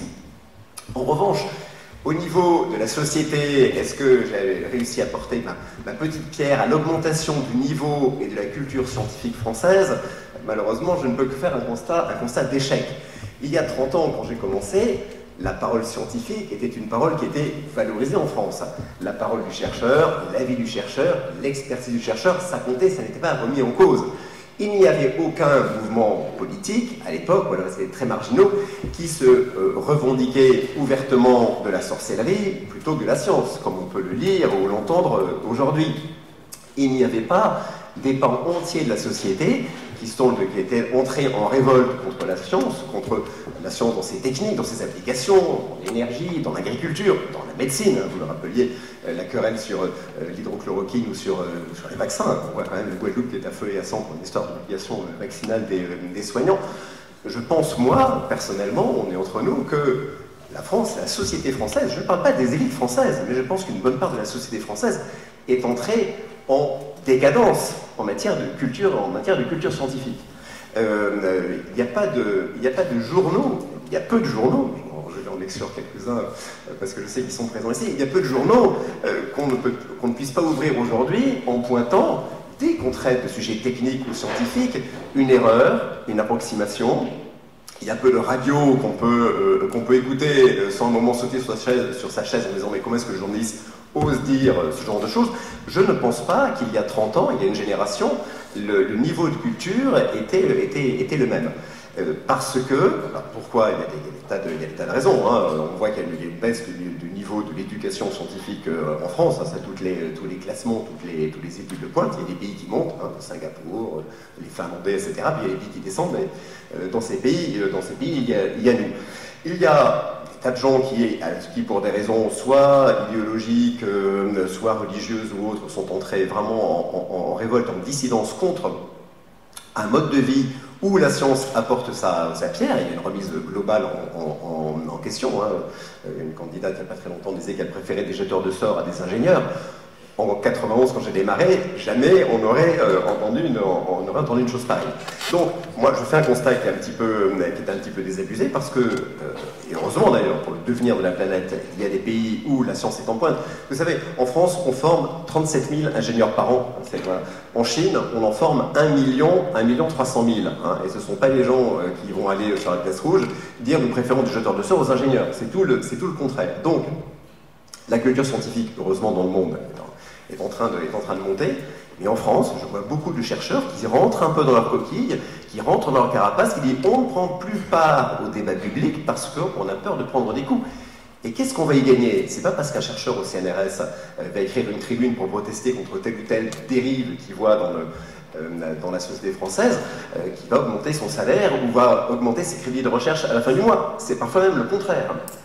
On a eu des cas de censure, de, scientifique à, l'INRAE il n'y a pas très très longtemps, parce que euh, parce qu'il y avait des militants euh, anti, je crois que c'était anti-OGM euh, à la porte d'un laboratoire, et, la direction a dit on ne va pas jeter l'huile sur le feu, faites profil bas. Et on a demandé à des chercheurs de se taire. Jamais j'aurais cru ça possible quand j'ai démarré avec LM6. Donc pour répondre à votre question, non, la France actuellement, et c'est sûrement un des handicaps qu'elle devra affronter quand elle devra euh, se mettre sérieusement à la lutte contre les émissions de gaz à effet de serre. La France n'est pas un pays scientifique, n'est plus un pays scientifique. La France n'est plus un pays qui a une idée précise des ordres de grandeur. Hein. Qui sait aujourd'hui combien de gigawatts, euh, de combien de, gigawatts la France a, besoin à un instant T? Vous posez cette question Personne. Pardon 60, voilà, vous, vous le savez, voilà. 54 précisément, si vous ramenez à, l'année. Vous voyez, je faisais le calcul là. Euh, Olivier, vous montriez ce magnifique euh, exemple de, CGN France avec ses parcs éoliens, solaires, etc. etc. Waouh, c'est l'avenir. Et puis il dit, ça en fait 900 gigawattheures euh, de production de pollution annuelle. Je vais faire une petite division. 900 gigawattheures, c'est 0,002% de la consommation annuelle française. Voilà, en moyenne. Et ça, vous prenez la consommation moyenne. Quand vous montez à la pointe, ça veut dire qu'il faudrait 525 entreprises comme euh, ce CGN France pour euh, assurer la, consommation en moyenne. Mais quand vous êtes à la pointe et que vous montez à euh, Alexandre Perra, vous savoir mieux que moi, à 100 gigawatts, ça veut dire qu'il en faudrait plus d'un millier. On n'a pas 1000 champagnes à disposition pour mettre les, pour mettre éoliennes de ce, de ce monsieur. Et c'est là aussi, vous voyez à quel point la, force de l'image peut vraiment nous faire croire à de, véritables mirages et que donc il faut toujours garder le sens ordre de grandeur et ça c'est de plus en plus difficile. Euh, Emmanuel, vous le vivez aussi au quotidien, hein. vous dans, votre euh, exercice, dans votre profession, euh, vous vous attaquez un peu à des totems, à des tabous, les OGM, les pesticides, les, questions d'agriculture. Est-ce que vous avez le sentiment qu'on se prive aussi euh, de, solutions, parce que le thème de cette conférence, c'est la transition écologique. Euh, est-ce qu'on est assez armé ou est-ce qu'on se désarme dans la lutte? Je pense que plus qu'un désarmement, c'est un sabotage auquel on assiste. Et je le dis d'autant plus tranquillement que quand j'ai commencé à, traiter de ces sujets euh, agricoles notamment, je l'ai fait euh, en ayant une opinion très commune en France. C'est-à-dire que les OGM c'était mal, que les pesticides c'était pas bien, etc. Enfin, je suis arrivée avec une opinion vraiment très lambda, j'allais dire, et au fur et à mesure de mon travail, que j'ai abordé sous un angle vraiment économique, parce que je suis journaliste économique, je me suis aperçue qu'en fait, je m'étais fait enfumer, mais vraiment enfumer. Et ça m'a mis très en colère, parce que voilà, j'ai dû penser contre moi-même, ça a été extrêmement douloureux. Je me suis vraiment demandé à un moment qu'est-ce qui se passait, est-ce que, est -ce que j'ai est-ce que je raisonnais faux? Est-ce que je m'étais laissé embrigader? Enfin, voilà. J'ai repris ça par tous les angles, impossible et imaginable. Et je me suis aperçue quand même que les OGM, par exemple, c'est un fantasme. le fantasme de la dangerosité des OGM a été monté de toutes pièces. Alors, ça ne veut pas dire qu'il n'y a pas de question, ça ne veut pas dire que ce n'est pas un choix de société, mais on ne peut pas avoir de débat de société sur des principes scientifiques faux et sur des affirmations scientifiques faux on doit régulièrement, dans des débats, y compris avec des politiques, démentir des choses aussi évidentes que les OGM sont stériles. C'est absolument faux, tout le monde le sait, mais il y a encore des gens qui continuent à faire peur avec ça. Les OGM provoque des cancers. Tout le monde sait que c'est faux, les études le démontrent, on, en utilise depuis 40 ans, tout le monde sait que c'est faux. On continue allègrement à, utiliser cet argument-là. On a euh, sur ces thématiques-là une somme de recherche absolument énorme, ce qui constitue un consensus, et on a des gens, y compris dans le monde politique, qui continuent à utiliser des contre-arguments totalement faux, qui ne reposent sur strictement rien du tout, pour manipuler le débat. Et pour moi, c'est un vrai problème. Vous pensez que les médias ont baissé la garde globalement en France? Oui, parce que je crois qu'il y a eu aussi un moment où les médias ont eu envie d'écrire ce que leurs lecteurs avaient envie de lire. Et euh, c'est beaucoup plus vendeur de vendre de la peur sur les OGM, de vendre de la peur sur les pesticides, que de vendre un discours mesuré. Moi, je ne vends pas des pesticides, je vends un discours mesuré sur les pesticides. Je ne vends rien du tout d'ailleurs, je vends des articles de journaux. Mais, euh, comment dire? On n'utilise pas des pesticides par gaieté de cœur dans l'agriculture. On ne les utilise pas euh, parce que ça fait plaisir ou que ça fait du rendement en plus. C'est très cher. Euh, ça a beaucoup d'inconvénients pour les agriculteurs. On les utilise parce que généralement, on n'a pas le choix. Parce qu'il y, y, a des choses qu'il faut traiter. Notamment, par exemple, quand on explique aux gens qu'il y a des mycotoxines dans les céréales. C'est naturel, une mycotoxine, c'est un champignon. Alors, Mais c'est abattu à un coût assez certain. Donc euh, voilà, il y a toujours un principe que les Français ont aussi oublié, en plus de celui des ordres de grandeur, c'est celui du bénéfice et du risque. C'est-à-dire que à l'utilisation d'une technologie, il faut toujours peser quel est son avantage euh, social, économique, et puis son inconvénient. Et on s'aperçoit quand même que pour beaucoup de, de pesticides, disons produits phytosanitaires, les avantages sont encore plus importants que les risques. Alors oui, c'est difficile à entendre. Oui, euh, ça va contre une idée générale où on met tout dans le même panier, euh, du glyphosate aux néonicotinoïdes, dans je, ne sais quoi, et puis souvent même des choses qui n'ont absolument rien à voir avec des, avec des pesticides. Et puis les gens les trouvent moins dangereux quand ils sont chez eux, parce que les néonicotinoïdes, c'est super pour les colliers pour chiens, mais c'est affreux dans les cultures. Vous voyez, le bénéfice et le risque, on a du mal à le faire euh, admettre à nos lecteurs. Est-ce que vous diriez, Olivier Babot, finalement, que c'est un espèce de relativisme qui s'est euh, imposé hein? Je pensais à la période récente, euh, euh Mac l'a cité tout à l'heure, quand on entendait le professeur Raoult qui s'élevait contre la méthodologie scientifique, puisque sa stricte application, bah, ça contredisait ses résultats, donc il fallait pas... Il l'a dit clairement comme ça, et finalement c'est un discours qui passe.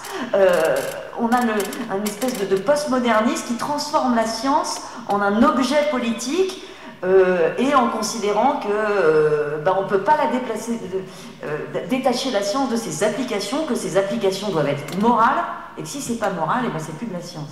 C'est inquiétant, ça. Comment on, lutte? En fait, c'est plus un constructivisme qu'un relativisme. C'est-à-dire, et c'est le philosophe Bernard Williams, philosophe anglais, qui l'a montré, il a bien opposé véracité et vérité. Il montre qu'aujourd'hui, dans les sociétés, il y a un extraordinaire, une extraordinaire demande pour de la véracité. Et ça, ça prend la forme d'une mise en doute très paradoxale de la notion de vérité. Et durant cette pandémie, il y a eu un truc terrible, c'est qu'on a confondu recherche et science. Euh, les gens d'habitude étaient euh, euh, confrontés à de la science, c'est-à-dire à de la recherche stabilisée, si vous voulez. C'est celle que vous avez à l'école quand vous apprenez des choses à peu près stabilisées qui ne se renouvellent pas tous les jours. Et puis ils ont vu sur les plateaux de la recherche en réalité. La recherche, elle est différente, elle progresse par tâtonnement, elle progresse par débat, en particulier dans la médecine. On ne connaît pas tout au départ, il y a énormément de choses qu'on ignore, et puis il y a certaines choses qui remettent en cause à un moment donné un savoir. Et les gens, je crois, ont été extraordinairement troublés parce qu'ils ont eu l'impression en fait que euh, la recherche euh, c'était de la science et que finalement cette science a été tâtonnante. Et on en est venu à cette idée absurde qu'on a lit parfois dans les réseaux. Alors quand on est sur les réseaux sociaux Mac est aussi beaucoup d'ailleurs Emmanuel aussi sur les réseaux. Mais d'ailleurs Géraldine aussi qui est beaucoup sur les réseaux. Euh, on lit parfois des trucs complètement dingues et du type ah mais la science de toute façon c'est le doute donc ça veut dire que la science au fond elle ne sait rien puisque elle est justement capable de se remettre en cause tout le temps. Je crois que c'était vraiment bah, l'objet de, de, cette, de cet échange ce soir. Évidemment, c'est toujours trop court. En tout cas, si ça vous a paru court, c'est que c'est bon signe. C'est comme pour les, c'est comme pour les cours magistraux, si ça vous paraît extrêmement long, c'est plutôt mauvais signe, mais c'est l'idée que euh, les enjeux dont on a parlé, on a donné énormément de, chiffres euh, ce soir, on a aussi parlé de choses, je crois, qui font rêver, euh, on a parlé aussi de contraintes qui sont tout à fait tout à fait euh, matériel.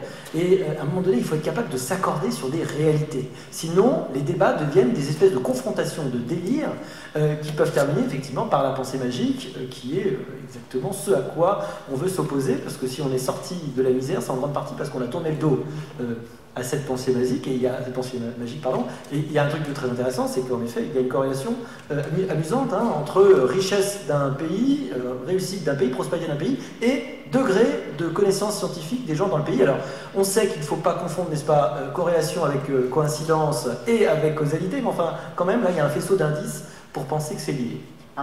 Est-ce qu'on a des leviers à actionner quand même, Maglesby Parce que euh, c'est assez déprimant quand on voit l'état de l'enseignement des sciences, des mathématiques, ça ne s'améliore pas en dépit des prises de conscience euh, dans les discours. Euh.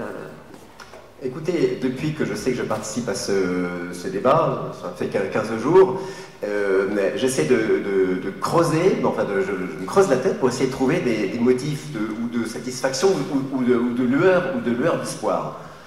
Je suis désolé de vous dire que euh, je n'en vois pas. Je pense que le niveau va continuer, je pense que le niveau va continuer à, baisser, que le différentiel avec les grands pays scientifiques euh, euh, qui sont aujourd'hui les pays asiatiques va, va, s'accentuer de manière un peu irréversible. En, venant ici, je ne sais pas si vous avez lu ce, magnifique livre de, de Wells qui s'appelle La machine explorer le temps L'explorateur, vous vous en souvenez, euh, arrive en l'an 800 000 et quelques, il arrive dans une sorte de jardin d'Éden avec... Euh, alors il y a plus de... C'est un jardin magnifique, il n'y a plus de mauvaises herbes, les gens vivent tout nus, ils sont assez doux, ils jouent, ils jouent toute la journée. Mais la, société est devenue un paradis, euh, il n'y a plus de maison, il n'y a rien du tout. La société est devenue une sorte de paradis.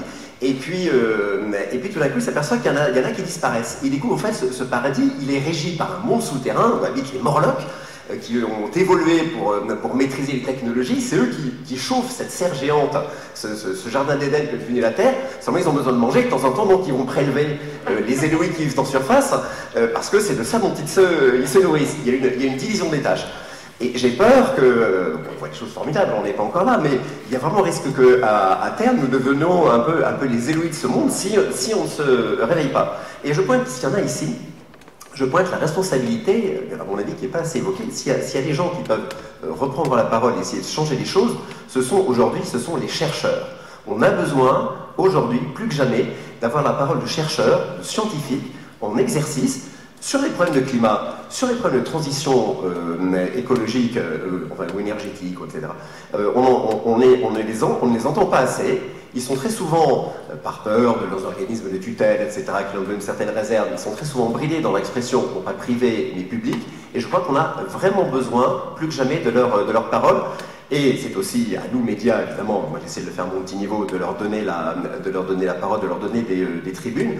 Mais je pense qu'il n'y a plus que, effectivement, pour exprimer leurs convictions, dire sur en quoi il croit et surtout dénoncer ce qu'il voit passer et en quoi il ne, en quoi il ne croit pas. C'est vrai en agriculture, en énergie, dans tas d'autres domaines. En sciences, évidemment. En, médecine, heureusement, là on a vu beaucoup d'épidémiologistes et de médecins sur le pont euh, face, au, face au gourou de Marseille et c'est une, une excellente chose. Mais il y a des tas de domaines où on a plus que jamais besoin de la parole des chercheurs et des scientifiques.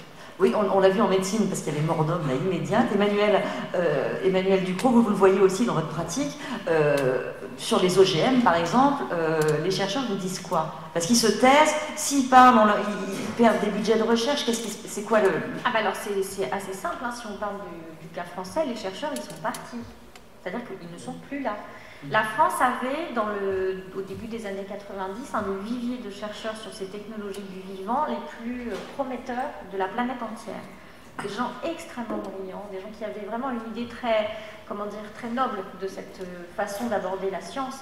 C'est-à-dire qu'ils concevaient des plantes qui étaient faites pour eux pour améliorer euh, l'alimentation de leurs leur contemporains. Bon, il se trouve qu'après ça, les, technologies ont été saisi par une multinationale américaine dont je tairai le nom, qui a vraiment fait du sale boulot avec cette histoire, hein, euh, qui s'est dit que la meilleure chose à faire avec un OGM, c'était de le coupler avec un herbicide, ce qui était une idée parfaitement cupide et parfaitement stupide, et qui a tué cette idée fantastique. Enfin, pas dans le monde Non, pas dans le monde, mais en tout cas chez nous, oui, parce que ça a été saisi par euh, Greenpeace, par les écologistes, et que c'est devenu une espèce d'épouvantail. Et les chercheurs spécialistes des OGM, je parle avec, très, très souvent avec eux, sont devenus des pestiférés dans leurs instituts de recherche. C'est-à-dire qu'on a, commencé par les mettre à l'écart. Ensuite, euh, on leur a demandé de remplir des dossiers invraisemblables pour obtenir des financements. L'Europe a surajouté à ça des couches de réglementation qui, les a, qui a rendu carrément impossible euh, l'expérimentation euh, in vivo des OGM. Donc la politisation euh, de, de, la science, c'est aussi une affaire de scientifiques. C'est une affaire de scientifiques. Ils ont été victimes de, de, de la confiscation d'un débat.